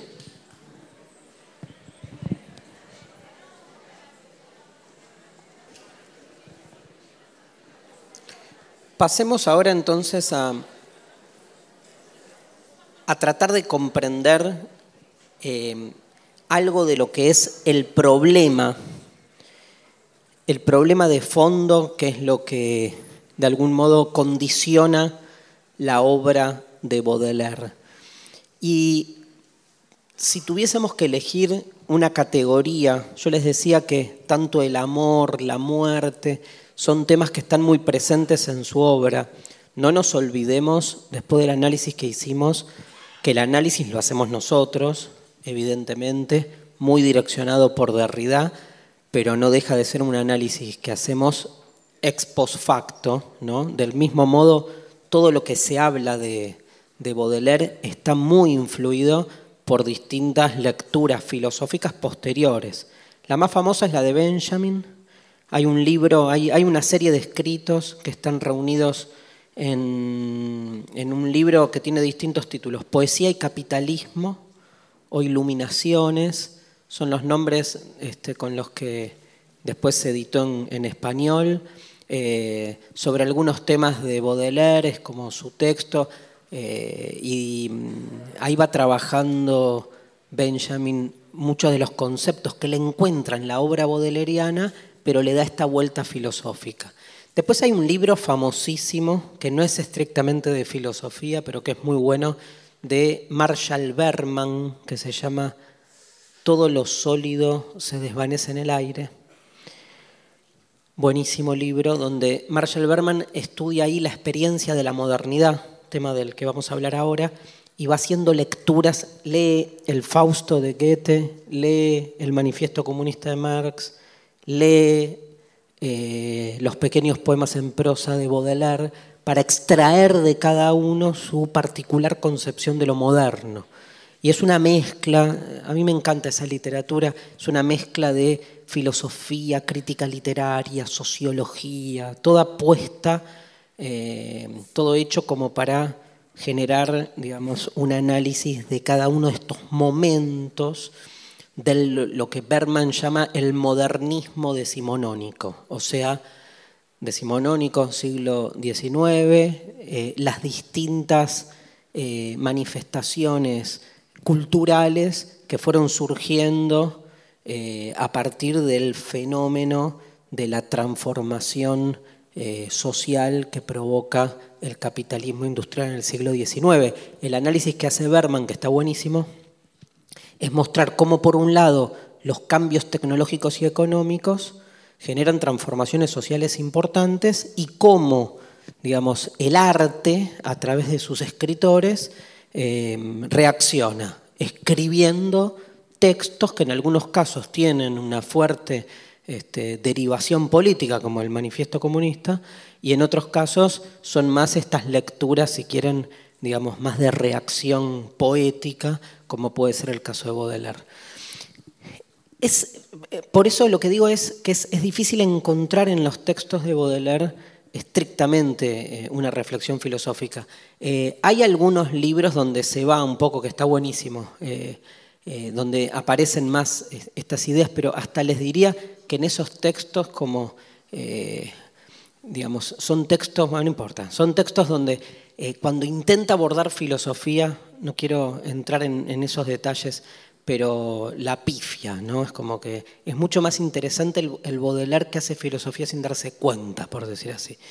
El pintor de la vida moderna es un texto muy recomendable. Allí está su definición más famosa de modernidad que ahora vamos a ver, pero aparte tiene una caracterización de las figuras de la modernidad, como es este, el dandy, por ejemplo. Baudelaire es un gran apologista del dandismo, ¿no? y hay todo un desarrollo de la figura del dandy en ese librito.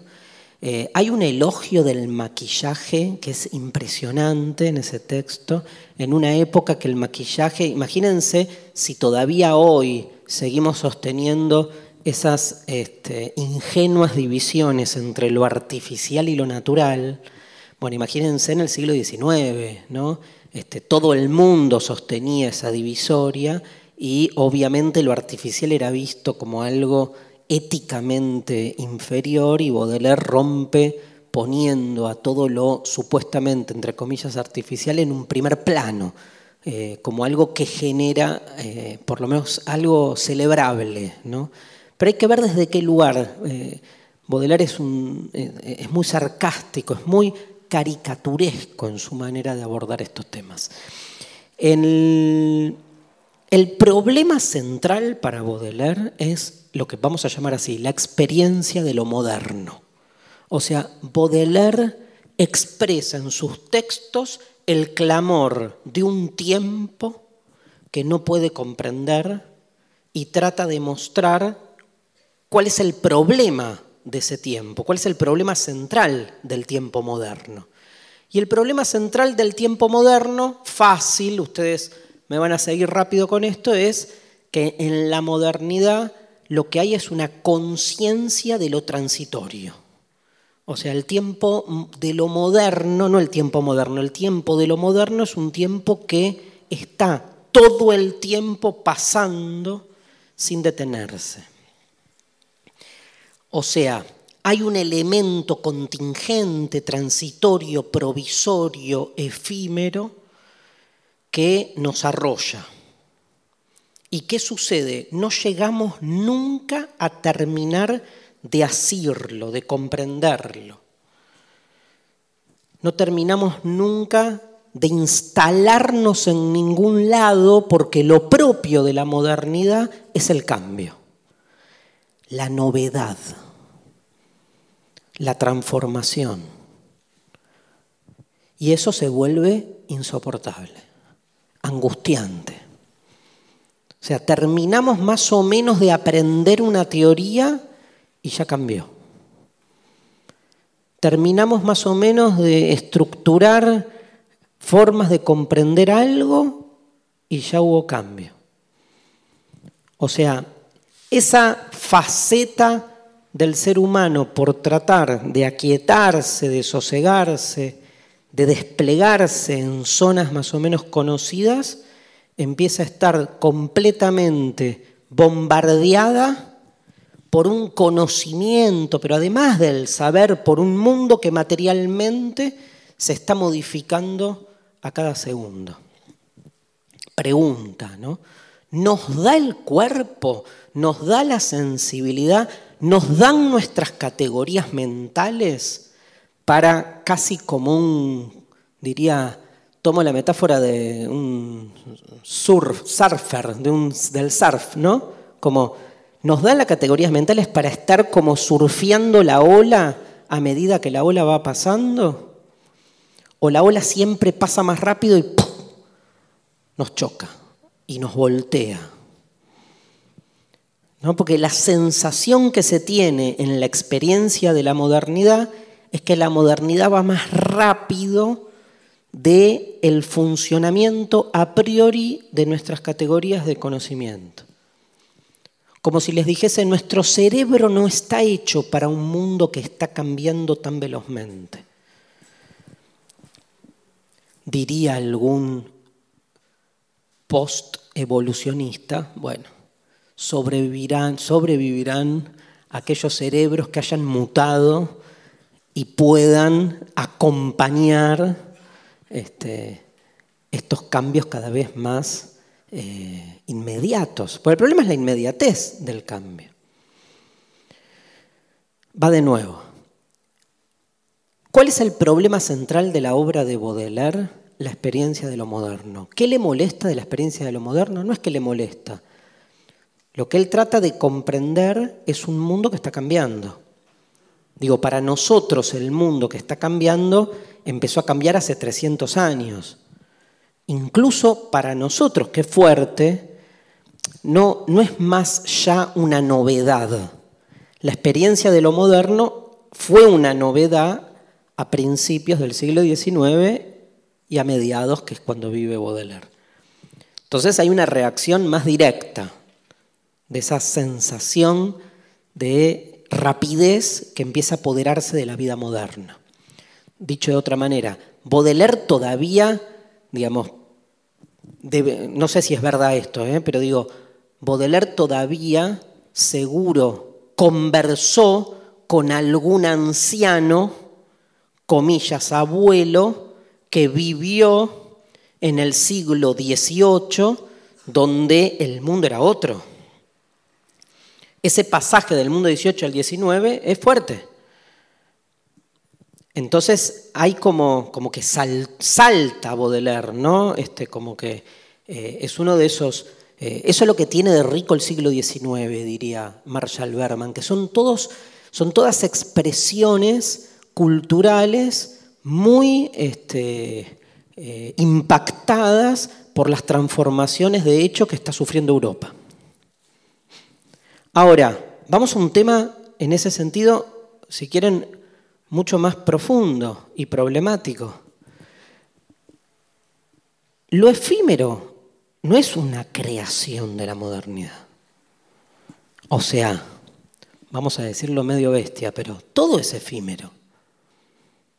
El problema, en realidad hay que plantearlo al revés. O sea, el ser humano, ni bien fue consciente de lo transitorio de la realidad, de lo contingente de la existencia, ni bien nos dimos cuenta y empezamos a padecer la sensación de que todo cambia demasiado rápido, creamos la cultura. ¿Qué es la cultura? El intento de estabilizar lo inestable. O sea, la historia de la cultura occidental es el intento infructuoso, pero intento al fin del ser humano occidental por tratar de detener de algún modo el arrollador paso de un devenir que nunca se detiene. ¿Cómo detenemos un mundo que está siempre cambiando? Inventamos grandes metáforas. Dios, que no cambia. El lenguaje, que oficia como diques conceptuales que estructura la realidad en lugares estancos la lógica que divide todo entre lo que es y lo que no es. O sea, hasta podemos pensar, estoy metiendo a Nietzsche por la solapa acá, ¿no? Hasta podemos pensar que toda la cultura humana no es más que el intento de dar una respuesta de estabilidad y de orden a ese sinsentido originario de una realidad que está siempre transformándose. Porque no es que los modernos inventaron que todo cambia, todo cambia. Lo que inventó el hombre occidental son esas grandes metáforas que intentaron resolver el problema del cambio y ponerlo en un segundo plano. Así, tanto la religión como la metafísica griega nos hicieron creer durante mucho tiempo, por suerte, que la verdad está en otro lado y que no cambia y que es perfecta y que este mundo donde todo cambia es un paso. Pasará. Pasará, pasará, pero lo verdadero permanecerá. ¿Y dónde permanece? En el cielo, en otro lado, en el más allá, en la verdad. O sea, tantos siglos nos llevó creérnosla que hay un mundo que no es efímero, tanto tiempo nos costó instalar esa ilusión que siempre ofició de un modo anestésico, les diría. en esa línea toda la cultura puede leerse simplemente como una cuestión terapéutica, de, digamos, entre cierta terapéutica y cierta farmacología conceptual incluso, que busca ese sosiego.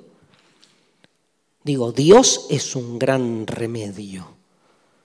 Remedia lo irremediable, que es que todo se transforma, que todos nos morimos, que todo de algún modo no permanece idéntico a sí mismo.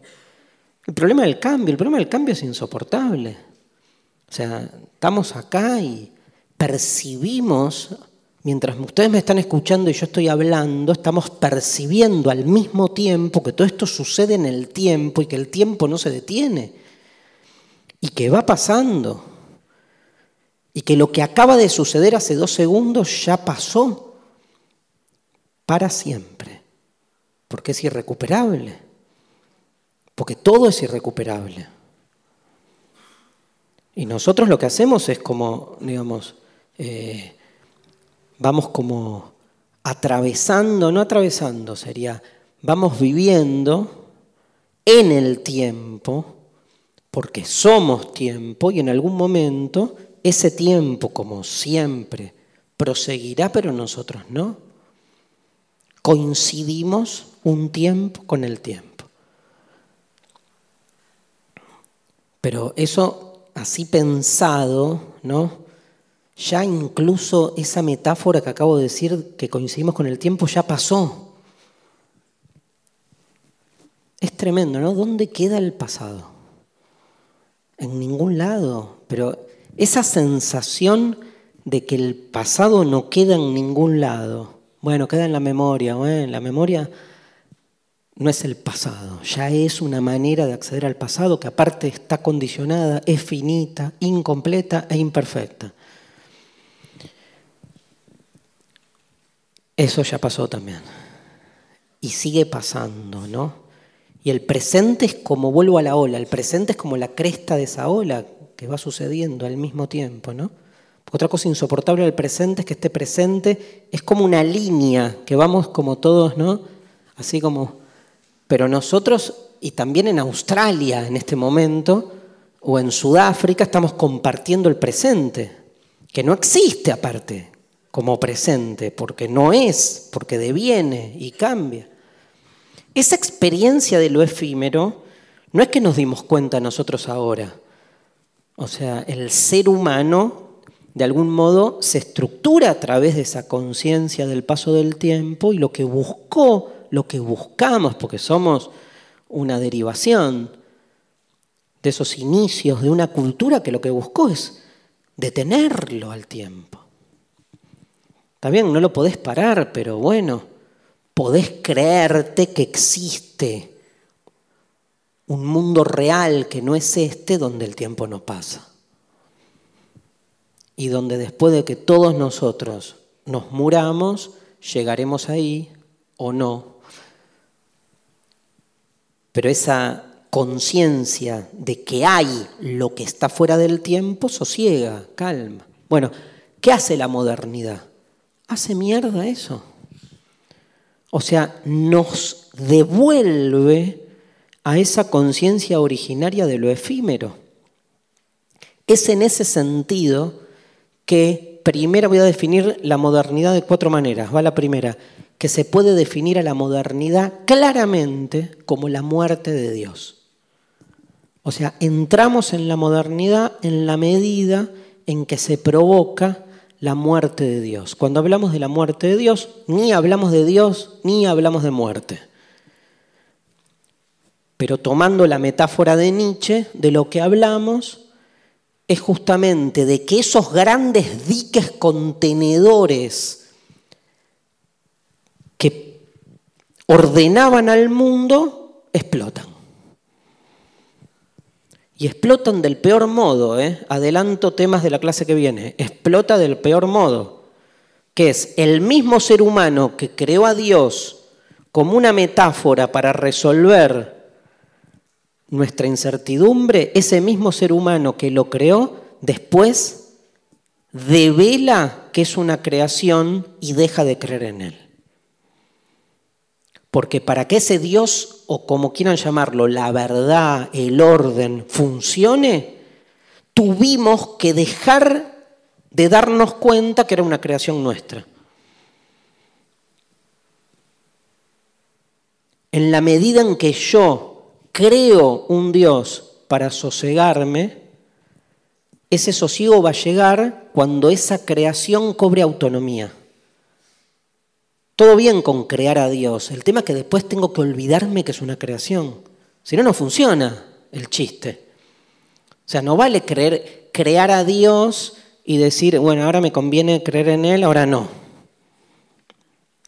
Típico de los futbolistas, futboleros sea, faltan dos minutos y ganas uno a cero y te están cagando a pelotazos, crees en Dios. Al que le pedís que no entre. Pero sabés que no. O sea, sabés que no existe. Estás creyendo en algo y te haces el boludo con vos mismo. Pero no vale, para que eso funcione, digamos, no hablo de fútbol, para que eso funcione en su momento, tuvimos que dejar de ser conscientes que es una creación. Lo logramos, ¿eh? Por eso se instaló la idea de Dios como algo real. Lo que pasa que, miren la, vuelta, la poría. Creamos a Dios. Dios autonomiza para que esa metáfora funcione, pero al autonomizarse y quedar nosotros por fuera, se nos generó el deseo de querer saber qué es. Y entonces fuimos hacia Él para conocerlo. Y lo conocimos. ¿Qué descubrimos? Que no existe. Que era una metáfora creada por nosotros. Círculo. Ese proceso de haber creado un Dios, autonomizarlo, ir a reconocerlo y darnos cuenta que no existe, se llama como proceso la muerte de Dios. Eso es la muerte de Dios, no es que existió Dios y alguien lo mató. Por ahí, no sé. Nada, o sea, piénsenlo como, este proceso. Bueno, ¿qué es la modernidad? Esa conciencia. ¿Cuándo se empieza a provocar? Bueno, fácil, ¿no? Con la pérdida de poder de la iglesia que durante muchos siglos había estructurado el orden de Europa, por sobre todas las cosas, esa iglesia va perdiendo centralidad, va perdiendo poder público. El mundo, segunda definición de modernidad, el mundo se va secularizando. La segunda manera de pensar a la modernidad es como un proceso de secularización. ¿Qué significa secularizarse? La palabra secular viene de siglo. Es siglo en latín, século. O sea, que algo se secularice significa que solo se admiten las explicaciones mundanas, terrenales, y que ya no se admiten explicaciones en principio, digamos, metafísicas. Lo secular se genera contra lo celestial. Por ejemplo, en la lucha política. Estados seculares significa que el poder político no debería estar intervenido por la iglesia, que se supone que es la administradora del cielo en la tierra. En el cielo las cuestiones del cielo, en la tierra las cuestiones de la tierra. En la iglesia debatamos sobre la vida post-mortem, ¿sí? o sobre si existe o no existe en el alma, debatámoslo en la iglesia. En la tierra definamos por qué se mueren 50.000 mujeres por año de abortos clandestinos. No hay que debatir metafísica y si el alma existe o si el alma no existe. Hay que tomar decisiones seculares que tienen que ver con este, muertes concretas, con políticas sociales.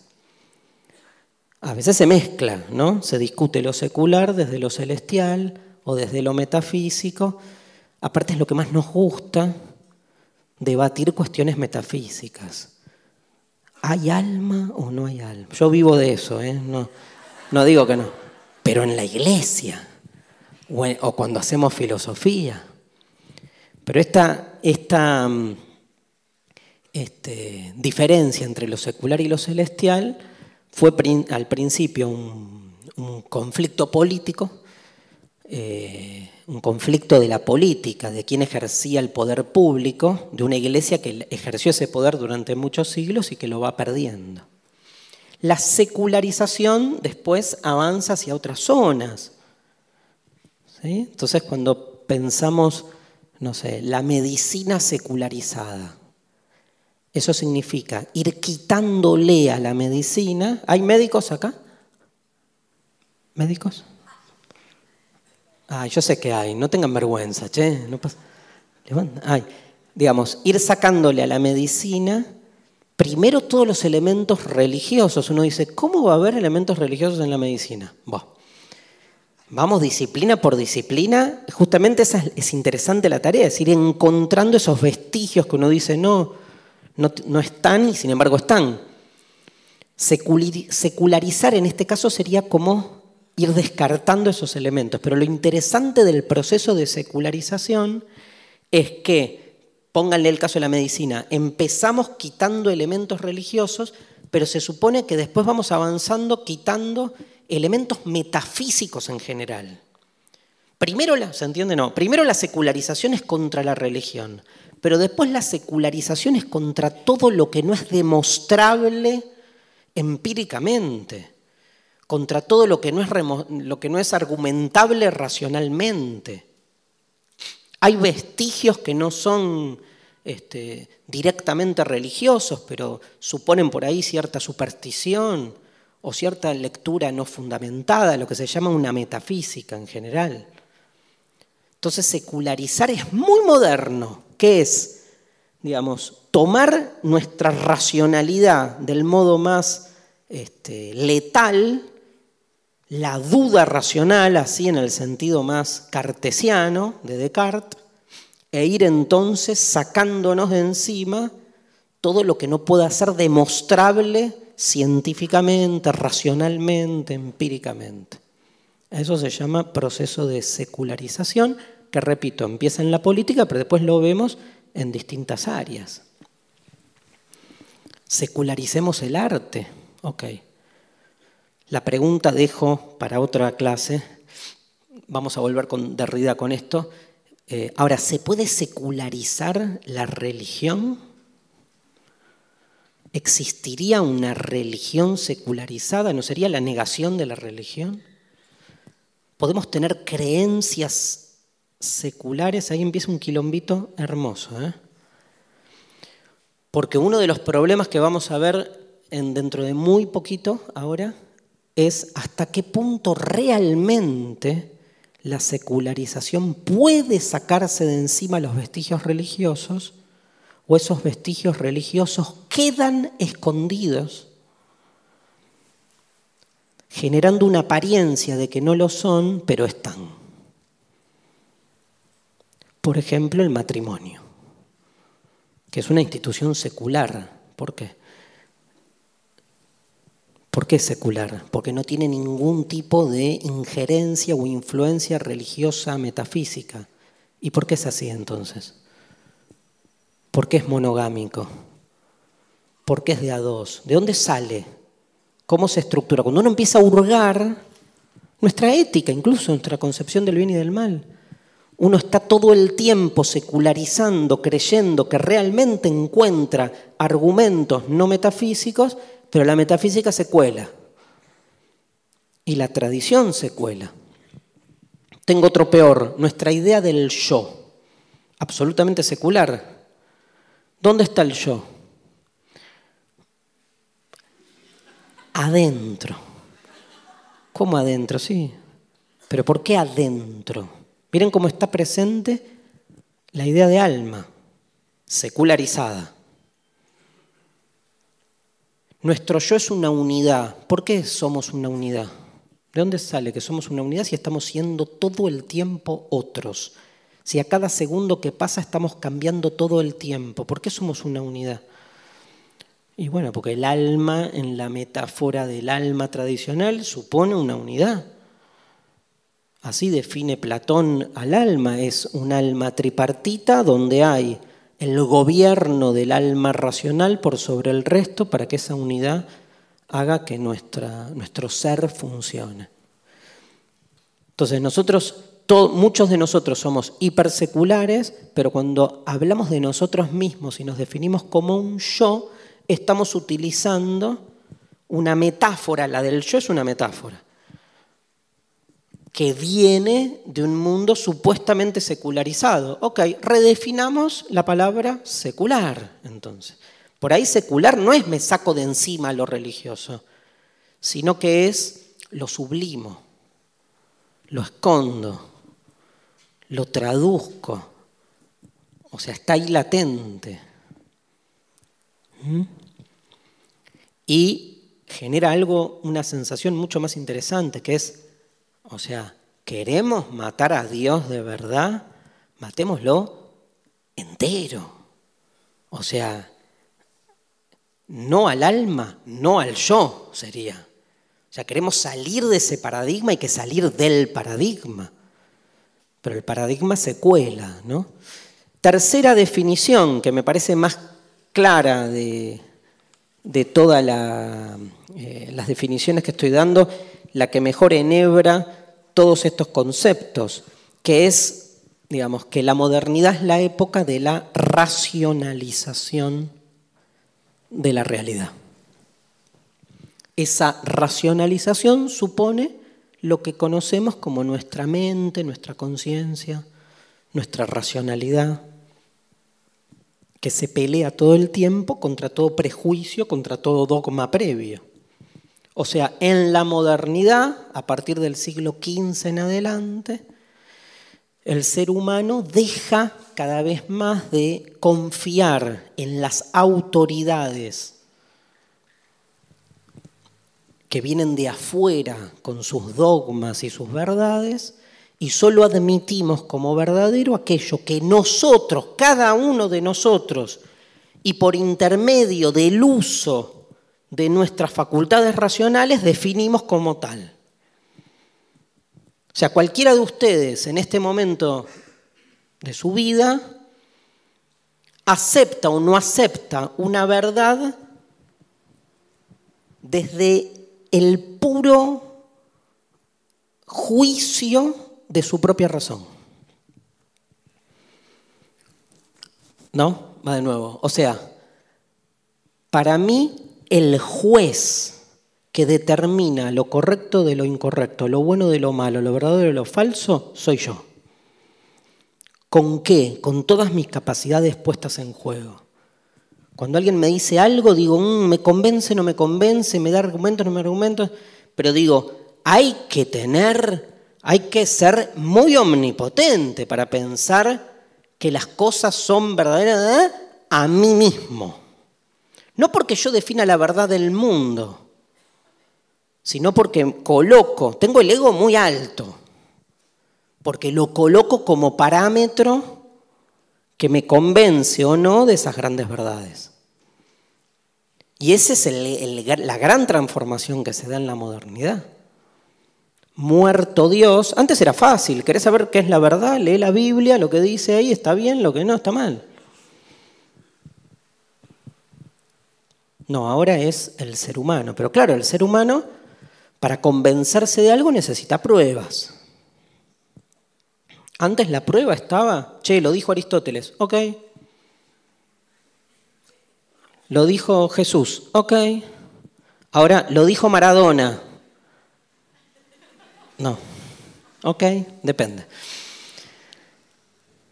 ¿Quién es la autoridad hoy? ¿Lo dijo quién? ¿No? O sea, hasta en, tomen, lo dijo quién, la ciencia. ¿Qué corriente? ¿Qué postura? ¿Qué científico?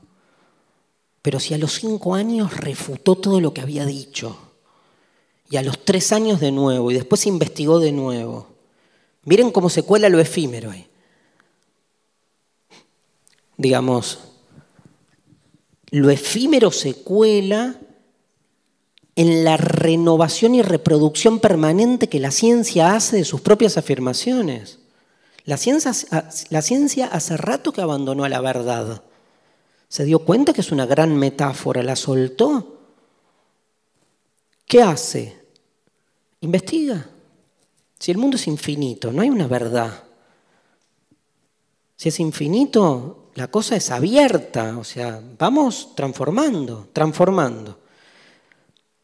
Pero eso tira abajo, repito, todo ese mundo que habíamos creado en la antigüedad, en la Edad Media, que sigue secularizado a hoy. Entonces, algunos de sus vestigios todavía nos influyen y nos estamos peleando con eso. Em, en ese sentido, hay dos posibles formas de definir qué es la modernidad y qué es lo moderno. Vamos a separar modernidad. Hay cuatro palabras que parecen similares y no son similares. Igual no los voy a abrumar con tantas definiciones, pero se las digo. Modernidad, moderno, modernización, modernismo.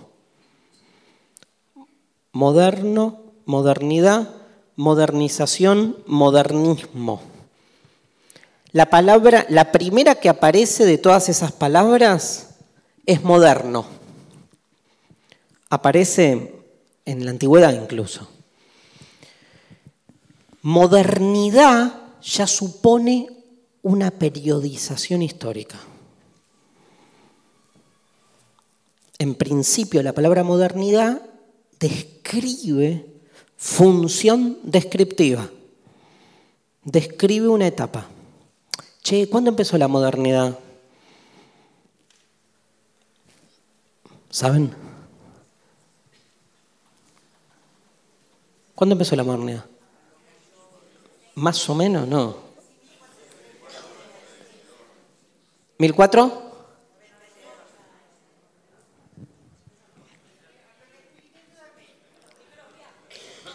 Ok. Es un lindo debate cuando empezó la modernidad. Eh, los invito a releer los manuales de historia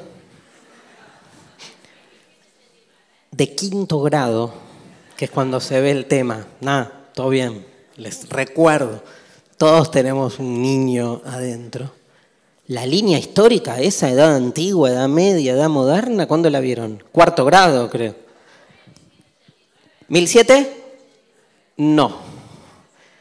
Eso de acuerdo a los manuales de historia, de la historia oficial, ahí comienza la edad contemporánea. Gran problema, ¿qué es lo contemporáneo? ¿no? no había luz y sin embargo es contemporáneo. Increíble. No había mail y es contemporáneo. Yo no puedo, no puedo decir que es contemporáneo un mundo donde no había internet. No puedo decir que fuese contemporáneo. No lo estoy juzgando. Eh, según los manuales de historia, hay por lo menos dos fechas en pugna. 1453. ¿Alguien la dijo? Bien, acá. Caída de Constantinopla, del Imperio Romano de Oriente. Y la otra fecha es 1492, la llegada de Colón a América, se las toma pero, eh, a las dos fechas, pero siempre siglo XV. Después lo que se toman son hechos que van conformando el mundo moderno y dan origen al periodo histórico llamado la modernidad. ¿Cuáles son los más famosos? La revolución copernicana, eso da origen a la modernidad en, la medida en que quita a la Tierra del centro del universo, que era la astronomía y la física que manejó el mundo antiguo y medieval durante muchos tiempos, ese, de nuevo, ¿no? esa deriva de la Tierra que no es más el centro, nos reconcilia, por decirlo así, con lo efímero. La creación de la imprenta tiene mucho peso, es del siglo XV, da origen a la modernidad también, sobre todo a partir de la expropiación del saber monopólico que tenía en ese momento ese gran grupo que era la iglesia. Eh. La iglesia que tenía monopolizado el saber, con la imprenta se socializa ese saber porque los textos empiezan a circular. El Renacimiento, que es un movimiento sobre todo artístico que va modificando el propósito de la expresión artística. Antes el arte estaba totalmente subsumido a la religión, ahora el arte cobra autonomía.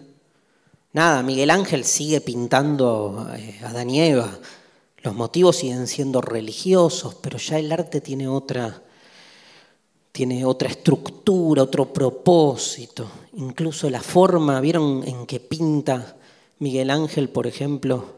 Si uno ve las pinturas de la capilla sixtina, los cuerpos, como va pintando Miguel Ángel a, Dios, a Adán, son cuerpos humanos muy detallados, está cada vez más antropomorfizada la, la pintura. Piensen que en la Edad Media, por ejemplo, cuando se lo pintaba a Jesús, se pintaba eh, como un fantasmita, con, no se le pintaba la cara incluso, era luz que salía. De ahí a las pinturas de Jesús del Renacimiento, digamos, hay un cambio importante donde se le ven los músculos, la transpiración. El Dios de la creación de Adán, el cuadro famoso que está Dios así, y Adán así tipo ET, como recibiendo el don de la vida. Fíjense, Dios parece Bruce Willis, más o menos, como está pintado. O sea, hay, hay un cambio importante. Em, bueno, el surgimiento del capitalismo como nuevo modo de producción. Uno debería, el resto de los descubrimientos geográficos, uno debería juntar un poco todas esas este, esos eh, sucesos y ahí se va conformando el nacimiento de la modernidad. Ahora entendemos a la modernidad como eh, una etiqueta descriptiva. Bueno, en Baudelaire no. Baudelaire hace explotar lo descriptivo de la modernidad. Para Baudelaire, la modernidad deja de ser una categoría descriptiva para pasar a ser una categoría... No, podría ser, pero no. ¿Cuál? No. No, no. ¿Cuál? No. ¿Cómo? Prescriptiva, me gusta. Normativa. Lo mismo. Normativa. O sea, hay, ¿qué es normativa? Que la modernidad se vuelve, digamos, una prescripción, una orden. Hay que ser moderno. O sea, hay que llevar la vida hacia la transformación, hacia la novedad. Hay que abrazar los ideales de la modernidad. Mi vida está plagada de modernidad, diría Baudelaire. No significa que vivo en el siglo XVI o que estoy pegado con Dios y Adán en la capilla sextina. Mi vida está plagada de modernidad. La palabra modernidad cobra otro sentido ahí, que es un sentido normativo, o sea, una decisión, más fácil, se vuelve un estilo de vida. Ser moderno no tiene que ver con un tiempo. De esto se da cuenta Baudelaire cuando empieza a analizar la categoría. Dice, ser moderno es una actitud. Y como actitud, ¿qué significa ser moderno? Muy simple, pelearse con, con lo tradicional, ir cada vez más desmarcándose de todos aquellos condicionamientos que ponen, digamos, este, la, la fuerza en el pasado, desligarse cada vez más de todas las autoridades del pasado, hasta en su exageración negar al pasado. El pasado nos atrasa y nos condiciona. El pasado genera, ahí aparecería normativamente la conducta opuesta al moderno, que es el conservador. El conservador va hacia la fuerza del pasado y lo que busca el conservador es que el pasado siga narrando nuestra existencia, siendo nosotros enmarcados en sus verdades. Para el moderno, el presente es el mañana. Y lo que hay que hacer es construir un mundo venidero. ¿Desde dónde? Desde lo nuevo. Si hay una palabra que, que refrenda, que expresa, que describe el propósito de la modernidad, es la palabra novedad. Ser moderno significa ir todo el tiempo proyectando el cambio.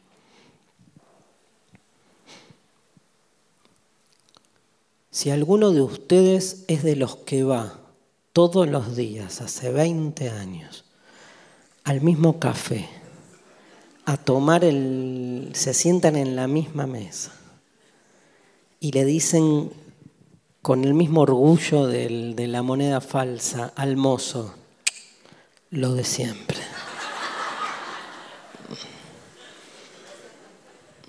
Un moderno todos los días va a tomar un café a un lugar diferente.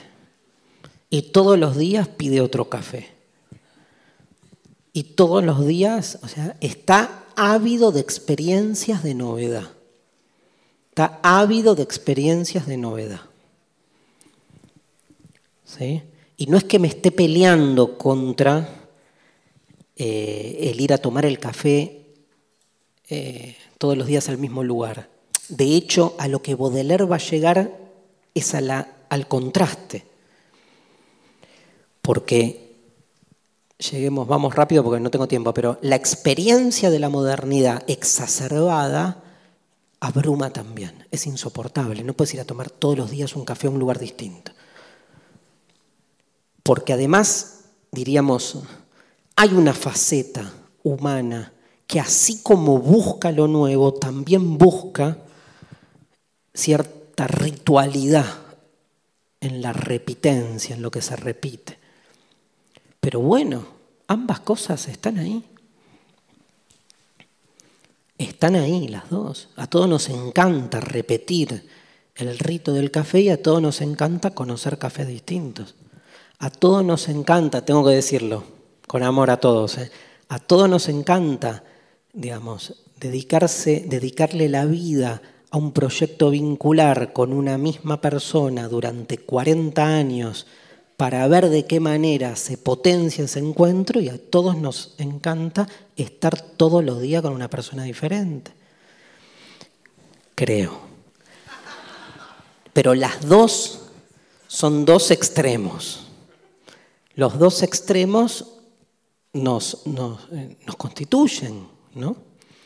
Uno está ahí, o ahí, o no sé, depende de dónde estén. Pero esa dualidad, Baudelaire viene a expresar esa dualidad, porque ¿de qué se da cuenta? Voy a lo más importante. ¿De qué se da cuenta Baudelaire? Se da cuenta que la modernidad, primero, como periodo histórico, eh, no, va de nuevo. ¿De qué se da cuenta? Digo el final, porque iba a ser cagada. ¿De qué se da cuenta eh, Baudelaire de que con el paso del tiempo, la novedad permanente se vuelve una tradición. O sea, más fácil, si de lo que se trata es de pelearnos todo el tiempo contra la norma y estar todo el tiempo cambiando, ¿qué pasa cuando la norma se vuelve el cambio? Y esto es lo que sucede en la conciencia bodeleriana. ¿Y qué le genera? Tedio, spleen. O sea, lo paraliza, porque la, eh, la locura permanente de ir todo el tiempo hacia lo nuevo, al volverse la norma, pierde de los dos lados. Como norma no es real, porque está todo el tiempo cambiando, y como cambio tampoco es real, porque se vuelve la norma.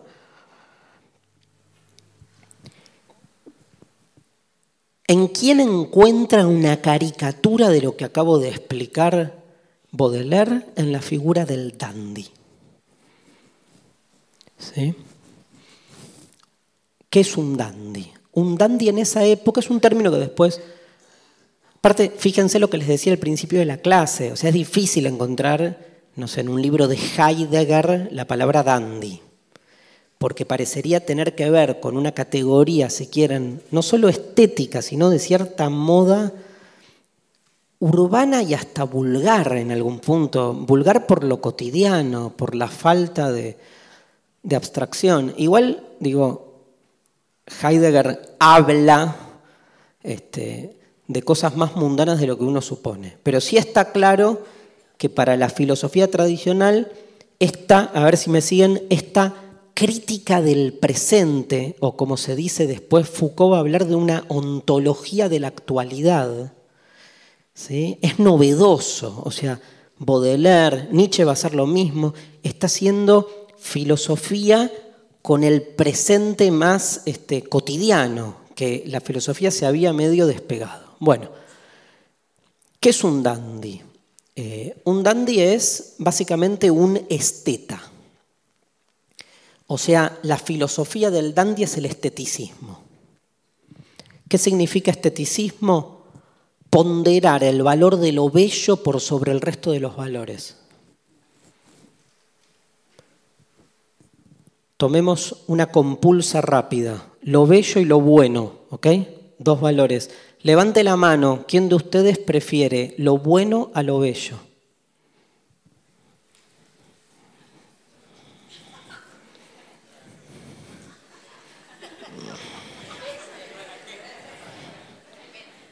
Bien, ¿quién prefiere lo bello a lo bueno? Son poquitos, ¿eh? ¿Eh? No, bueno, hay una tercera posición que, que no es ni K ni anti-K. Em, ¿Qué es peor que te digan que sos un hijo de puta o que sos horrible? Levante la mano para quién es peor que le digan soy, sos horrible. Miramos. Mienten los que no levantan. Pero vieron que está como la ética frente a la estética. Hay una relación ambigua ahí, ¿no? Conflictiva. ¿Qué? Sí, no, para decir que es horrible. No, está bien, pero el valor de eh, los valores estéticos, tradicionalmente siempre se los ha visto de un modo como más superficial, más de la cáscara, ¿no? Como que la belleza, en ese sentido, si quieren, más banal, bueno, eh, o sea, no hace a la verdadera naturaleza de lo humano, que está puesta donde? En el bien. Aparte como si el bien fuese algo simple, ¿no? fácilmente este, observable y encontrable. Pero bueno, digo, este, es cierto que nuestra cultura está muy estetizada. El tema es que la estetización de nuestra existencia no fue por el lado por el que Baudelaire empezó a trabajar la cuestión, sino que fue por el peor lado, que es el de su mercantilización. Digamos, hay una estetización, vamos a decir así, hay un, hay un esteticismo copado y un esteticismo choto. El esteticismo no copado es el que está ligado al consumismo mercantil. Porque si es ser lindo, comprar lo que hay que comprar en el negocio que hay que comprar, es una cosa. El esteticismo del que, del que habla Baudelaire es otro. Que es el crearse todo, el recrearse, nosotros diríamos reinventarse todo el tiempo a uno mismo. Eso es esteticismo, porque supone un acto de creación de sí de autocreación, pero creación obviamente no nos creamos de la nada, pero nos estamos recreando. Rorty diría redescribiéndonos todo el tiempo, renarrándonos todo el tiempo. ¿Qué somos? Las distintas narraciones que hacemos de nosotros mismos. Eso es arte. Entonces se vuelve, se estetiza la ética, porque ser bueno es tener la apertura para estar todo el tiempo renarrándome a mí mismo. El dandy pone todo esto como en el lugar de la caricatura. O sea, ¿qué es un dandy? A ver, ayúdenme.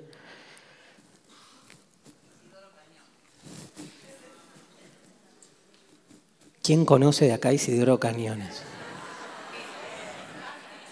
Ay, levantaron muchos. Un bombiván. ¿Qué es un bombiván? ¿Qué es? ¿Qué? Vos.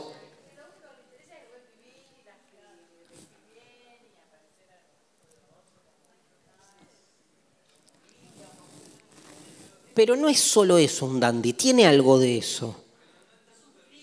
A ver.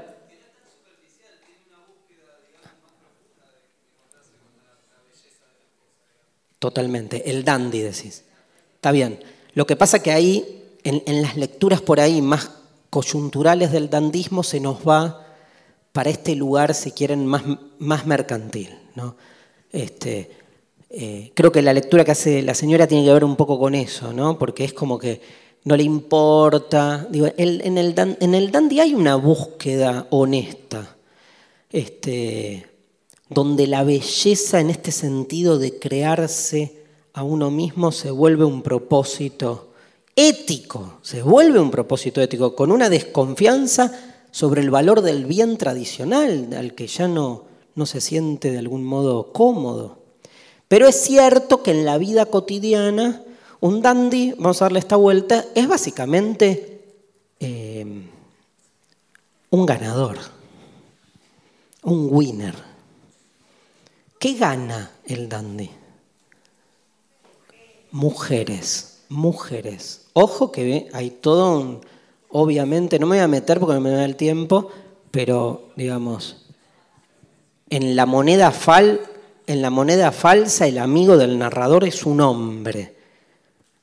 Visualicemos el lugar que ocupa la mujer en toda la literatura del siglo XIX. Se van a encontrar, obviamente, con una realidad muy distinta a la nuestra. No hay dandis mujeres, ¿eh? Hay que ver, me dicen acá. No hay dandy mujeres en la época de Baudelaire. Este, e incluso hoy la categoría de, una, de un dandy mujer es claro, es como, es inapresable, ¿no? Es vista como otra cosa, ¿no? Porque ¿qué hace un dandy? Un dandy es básicamente un seductor. Que seduce, seduce, ahí te doy, seduce y cada vez que alcanza su presa, la suelta. Un don Juan, tiene algo don Juanesco, el dandy, totalmente atravesado por la estética. O sea, ese dandy está, em, usa la, eh, la última, eh, la ropa de última moda, pero esa ropa de última moda que usa no es la ropa comercial que todo el mundo usa. Tiene como cierta refineza. Refi, refinamiento. Es la hora. Tiene cierto refinamiento. El dandy de la época de Baudelaire, aparte es un dandy intelectual, ¿no? No hay un personaje capuzoto, así debe haber, seguro. Pero un dandy es un dandy intelectual que conoce la última cita, leyó el último libro, ¿no? Y está ostentando, un dandy ostenta, pero ostenta con un fin, que es el de la seducción. Ahora es una seducción vacua, porque cada vez que alcanza su objetivo, sigue seduciendo, seduce para seguir seduciendo nunca termina de estabilizarse. ¿No es una gran metáfora de lo efímero de la modernidad que nunca termina de anclarse en ningún lado? Entonces, no es casual que, no lo exagero, ¿eh? pero la mitad de la obra de Baudelaire, el personaje central es el dandy, que en el caso de su propia vida digo, lo que tiene el dandismo, que a mí me parece fascinante como figura, es que no está, su propósito no es la acumulación, que es por donde van otros personajes del capitalismo moderno. Porque no gana para acumular el dandy, porque lo que gana lo suelta. Es como el humo del tabaco del cuento. Es como una vivencia absolutamente efímera, ¿no? No hay acumulación. Eh, gana plata un dandy, es más, los dandis en general se levantaban a las mujeres en los cafés de París, que son una gran creación de esa época, se enganchaban a las minas de los grandes industriales que se la pasaban en sus fábricas haciendo dinero y ellas estaban ahí tomando café. El dandy iba, pi, drungo y se quedaba con ese resto, con ese vuelto, la moneda falsa, con ese dinero, pero no eran, ahí está lo que decía ella, ¿no? el bombiván, no es que le quitaba plata y la ponía en una caja de ahorro en Suiza para juntar mucha guita y comprarse una isla. Todo lo que ganaba el dandy, el dandy eh, era como un autónomo eh, no inscripto en IVA, digamos. Que todo, es, que todo ese dinero, un monotributista, ¿no? Todo ese dinero, todo ese dinero lo que hace es reinvertirlo en seguir siendo dandy. Por eso está ahí expresada esta cosa insoportable de lo moderno que hablábamos antes. ¿Alguien había levantado la mano allá atrás? Hace rato sí.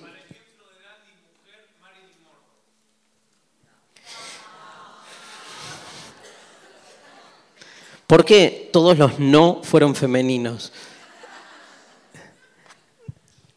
Quiero ver si le damos tiempo a esto o no. Sí. Em, ¿Por qué? A ver. Pero el dandy tampoco la pasa bien. ¿eh? El dandy de Baudelaire no la pasa bien. O sea, son las drogas, es la sensación de tedio, es ese lugar ambiguo, ¿no? Eh, eh, tampoco la pasaba mal en el sentido, digo, mal la pasaba el linchera que pedía plata, eso está claro. Pero eh, no son los excluidos los que escriben este, la historia de la, la literatura de la época, ¿no? Eso también está bueno visualizarlo así, diferenciar a Baudelaire de otros autores. Yo creo que, está bueno el ejemplo, yo creo que no, pero está bueno el ejemplo igual, porque una mujer tradicionalmente, habría que analizar la cosa más coyuntural, pero tradicionalmente que actúa como un dandy, ¿sí? es una histérica o una trola, o sea, lo, es ese elemento ganador del dandy en, la mujer, en, el imaginario de mujer que se ha construido en nuestra época este, se lo visualiza como una carencia, no como un valor. Es un disvalor. Y me parece que está buenísimo, porque ese es el problema, ¿no? Digo, ¿por qué? El dandy, en algún sentido, sí, está bien visto, nosotros lo estamos exponiendo con todas sus contradicciones, ¿no? Pero hay cierta lectura machista que lo eh, celebra, ¿no? Este, pero el dandy la pasa mal, porque yo creo realmente que en un punto, sobre todo leyendo, léanlo, los textos sobre el dandismo está buenísimo. En El pintor de la vida moderna le dedica todo un capítulo al dandy. Digamos, hay una búsqueda honesta del dandy que nunca, bueno, hay, como, es como la moneda falsa, digamos. O sea, ¿por qué lo motiva? La pregunta es, ¿qué lo motiva? ¿El dandy sabe lo que está buscando o es algo que le pasa?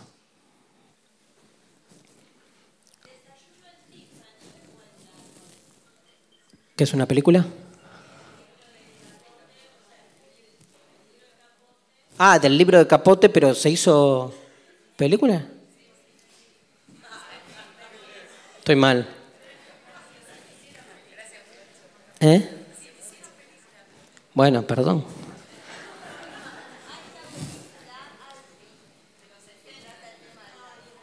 Alfi.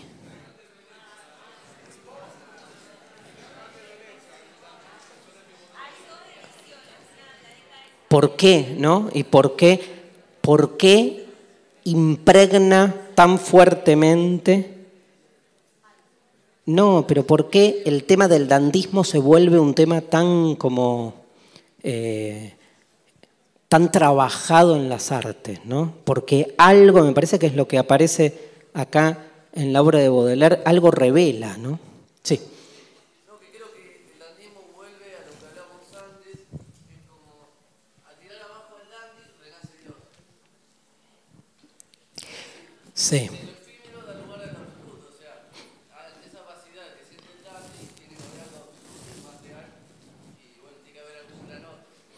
Tremendo el joven. ¿eh?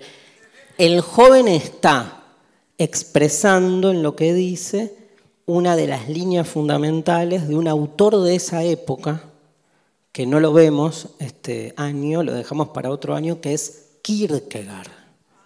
Porque en Kierkegaard, Kierkegaard tiene este, todos unos este, textos sobre estética y tiene un diario de un seductor aparte donde se juega toda esta filosofía y donde, como bien dijo él, la necesidad del absoluto surge en el momento en que esa contingencia de todo se vuelve insoportable. Para Kierkegaard, la necesidad de que haya algo más es algo que adviene necesariamente a partir de esta experiencia de un mundo que está cada vez más este, a, la deriva. ¿no? Todo el movimiento decadentista es un movimiento que en esa época surge con esa línea. Y la otra figura clave es este, Oscar Wilde, ¿no? toda la literatura de Wilde, que es toda esta misma filosofía, nada, digo, desde otra, desde, eh, otra localización, digo, es un tema más que nada desde dónde escriben y con quiénes discuten. Sí. Claro. El retrato de Dorian Gray es clave. Ahora, me quedé con esto, ¿no? De si, en definitiva, el dandy representa la lógica de la modernidad, pero está puesta en este, lo masculino. No, mientras todos nombraban películas, yo me acordé. Estaba haciendo búsqueda, me acordé de una película malísima, pero no me acuerdo el, de una, de una, creo que era Julia Roberts, creo, o estoy diciendo pavadas, pero de una chica que cada vez que se casaba, en el momento del casamiento, novia fugitiva. La palabra fugacidad fugacidad, es esto, lo evanescente de una modernidad. Bueno, en ese caso, contra Marilyn Monroe, ¿era Julia Roberts? En ese caso, lo que hay es, porque ahí me encanta esa película, porque está puesta en el lugar en el que se coloca la mujer, que es el casamiento, ¿no?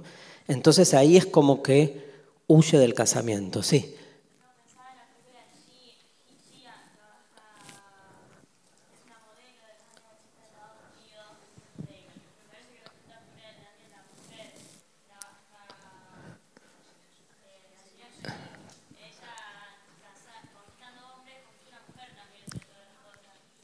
Ella conquistando hombres, conquista una mujer. Total. Mira vos, pero está perfecto. Son figuras, de algún modo ya vamos a llegar en la segunda parte del curso a nuestros tiempos.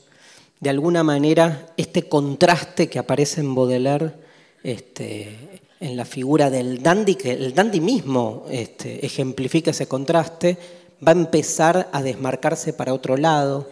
Me faltan otras figuras, la figura de la bohemia, otra figura fundamental que hay en Baudelaire, que es la figura del flaner, que me quedó afuera, pero lo interesante es tratar de visualizar justamente eh, cómo esta experiencia de la modernidad se vuelve dos cosas para cerrar.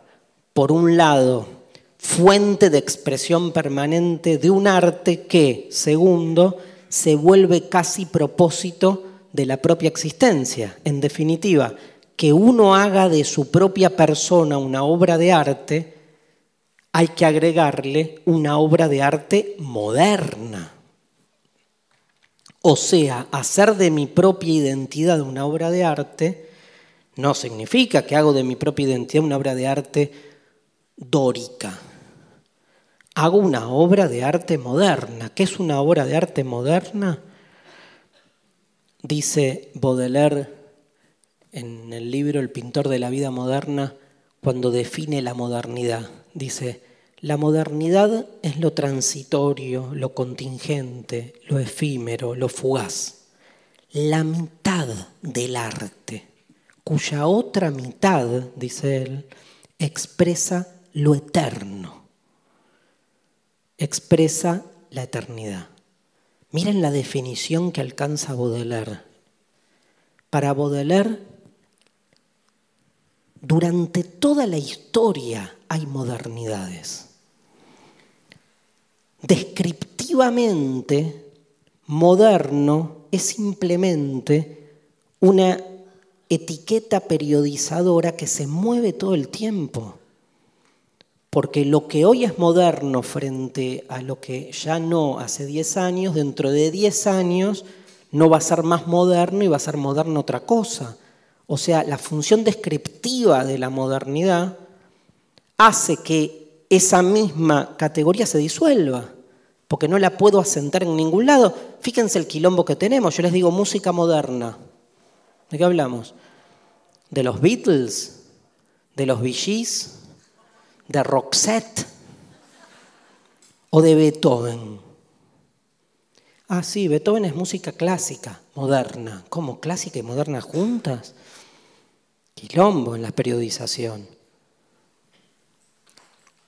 Vean el antónimo de moderno. ¿Cuál es?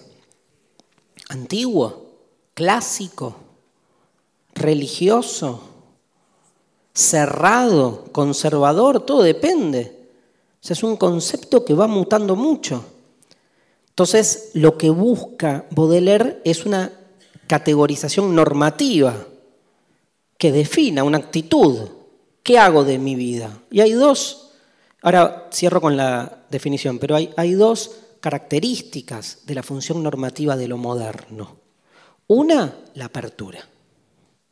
Ser moderno es estar todo el tiempo atenuando toda normativa rígida.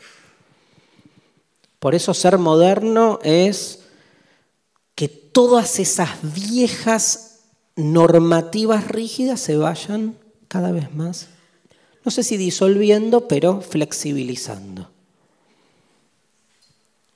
Entonces, una sociedad moderna, digamos, este, en términos de eh, homosexualidad, la Argentina es un país moderno, diríamos. ¿Por qué? Por el matrimonio igualitario. En términos de, este, no sé, relación con las drogas, y Holanda es un país muy moderno, por el tipo de relación que hay entre lo legal, la sanidad y la drogadicción. Pero ahí moderno es cada vez más, eso se usa mucho en la calle, así, ¿no? La idea de moderno como una idea de flexibilización frente a un mundo tradicional más rígido. Y la otra característica de lo moderno es la búsqueda permanente de originalidad, clave. O sea, un moderno no copia, no repite. Si yo soy un escritor moderno, ¿qué quiero? ¿Escribir como escribía Cortázar? ¿Escribir como escribía Borges? ¿Escribir como escribía este, Joyce? No, quiero escribir como escribo yo. Quiero encontrar mi estilo. La modernidad en el arte genera esta especie de búsqueda, eh, así como eh, explosiva, de nuevas subjetividades que intentan colocarse a sí mismas en el lugar de lo nuevo. Si me dedico a la pintura, siento que logro, toco el cielo con las manos y creo un estilo nuevo, esta idea de crear estilos nuevos. Piensen que para el posmodernismo hace por lo menos 50 años que no se crea nada nuevo en arte, pero eso lo vamos a ver después. Cierro. Me interesa la definición de modernidad de Baudelaire, porque lo que dice Baudelaire, ¿qué es? Dice, todo cambia. Eso es lo moderno. Ahora, en cada uno de esos cambios siempre se busca lo mismo. Hay algo eterno en cada nuevo pliegue. La pintura fue una en una época, después cambió, después se modificó, después se transformó, una nueva corriente refutó a la anterior y otra nueva corriente se diferenció de la anterior. Pero todas las corrientes en el fondo están buscando lo mismo, la belleza. Lo que pasa es que esa belleza en sí misma no existe. Esa belleza siempre eterna, estable, sin embargo, se presenta bajo los ropajes del tiempo, dice Baudelaire. Entonces, entendamos a lo moderno desde ese lugar.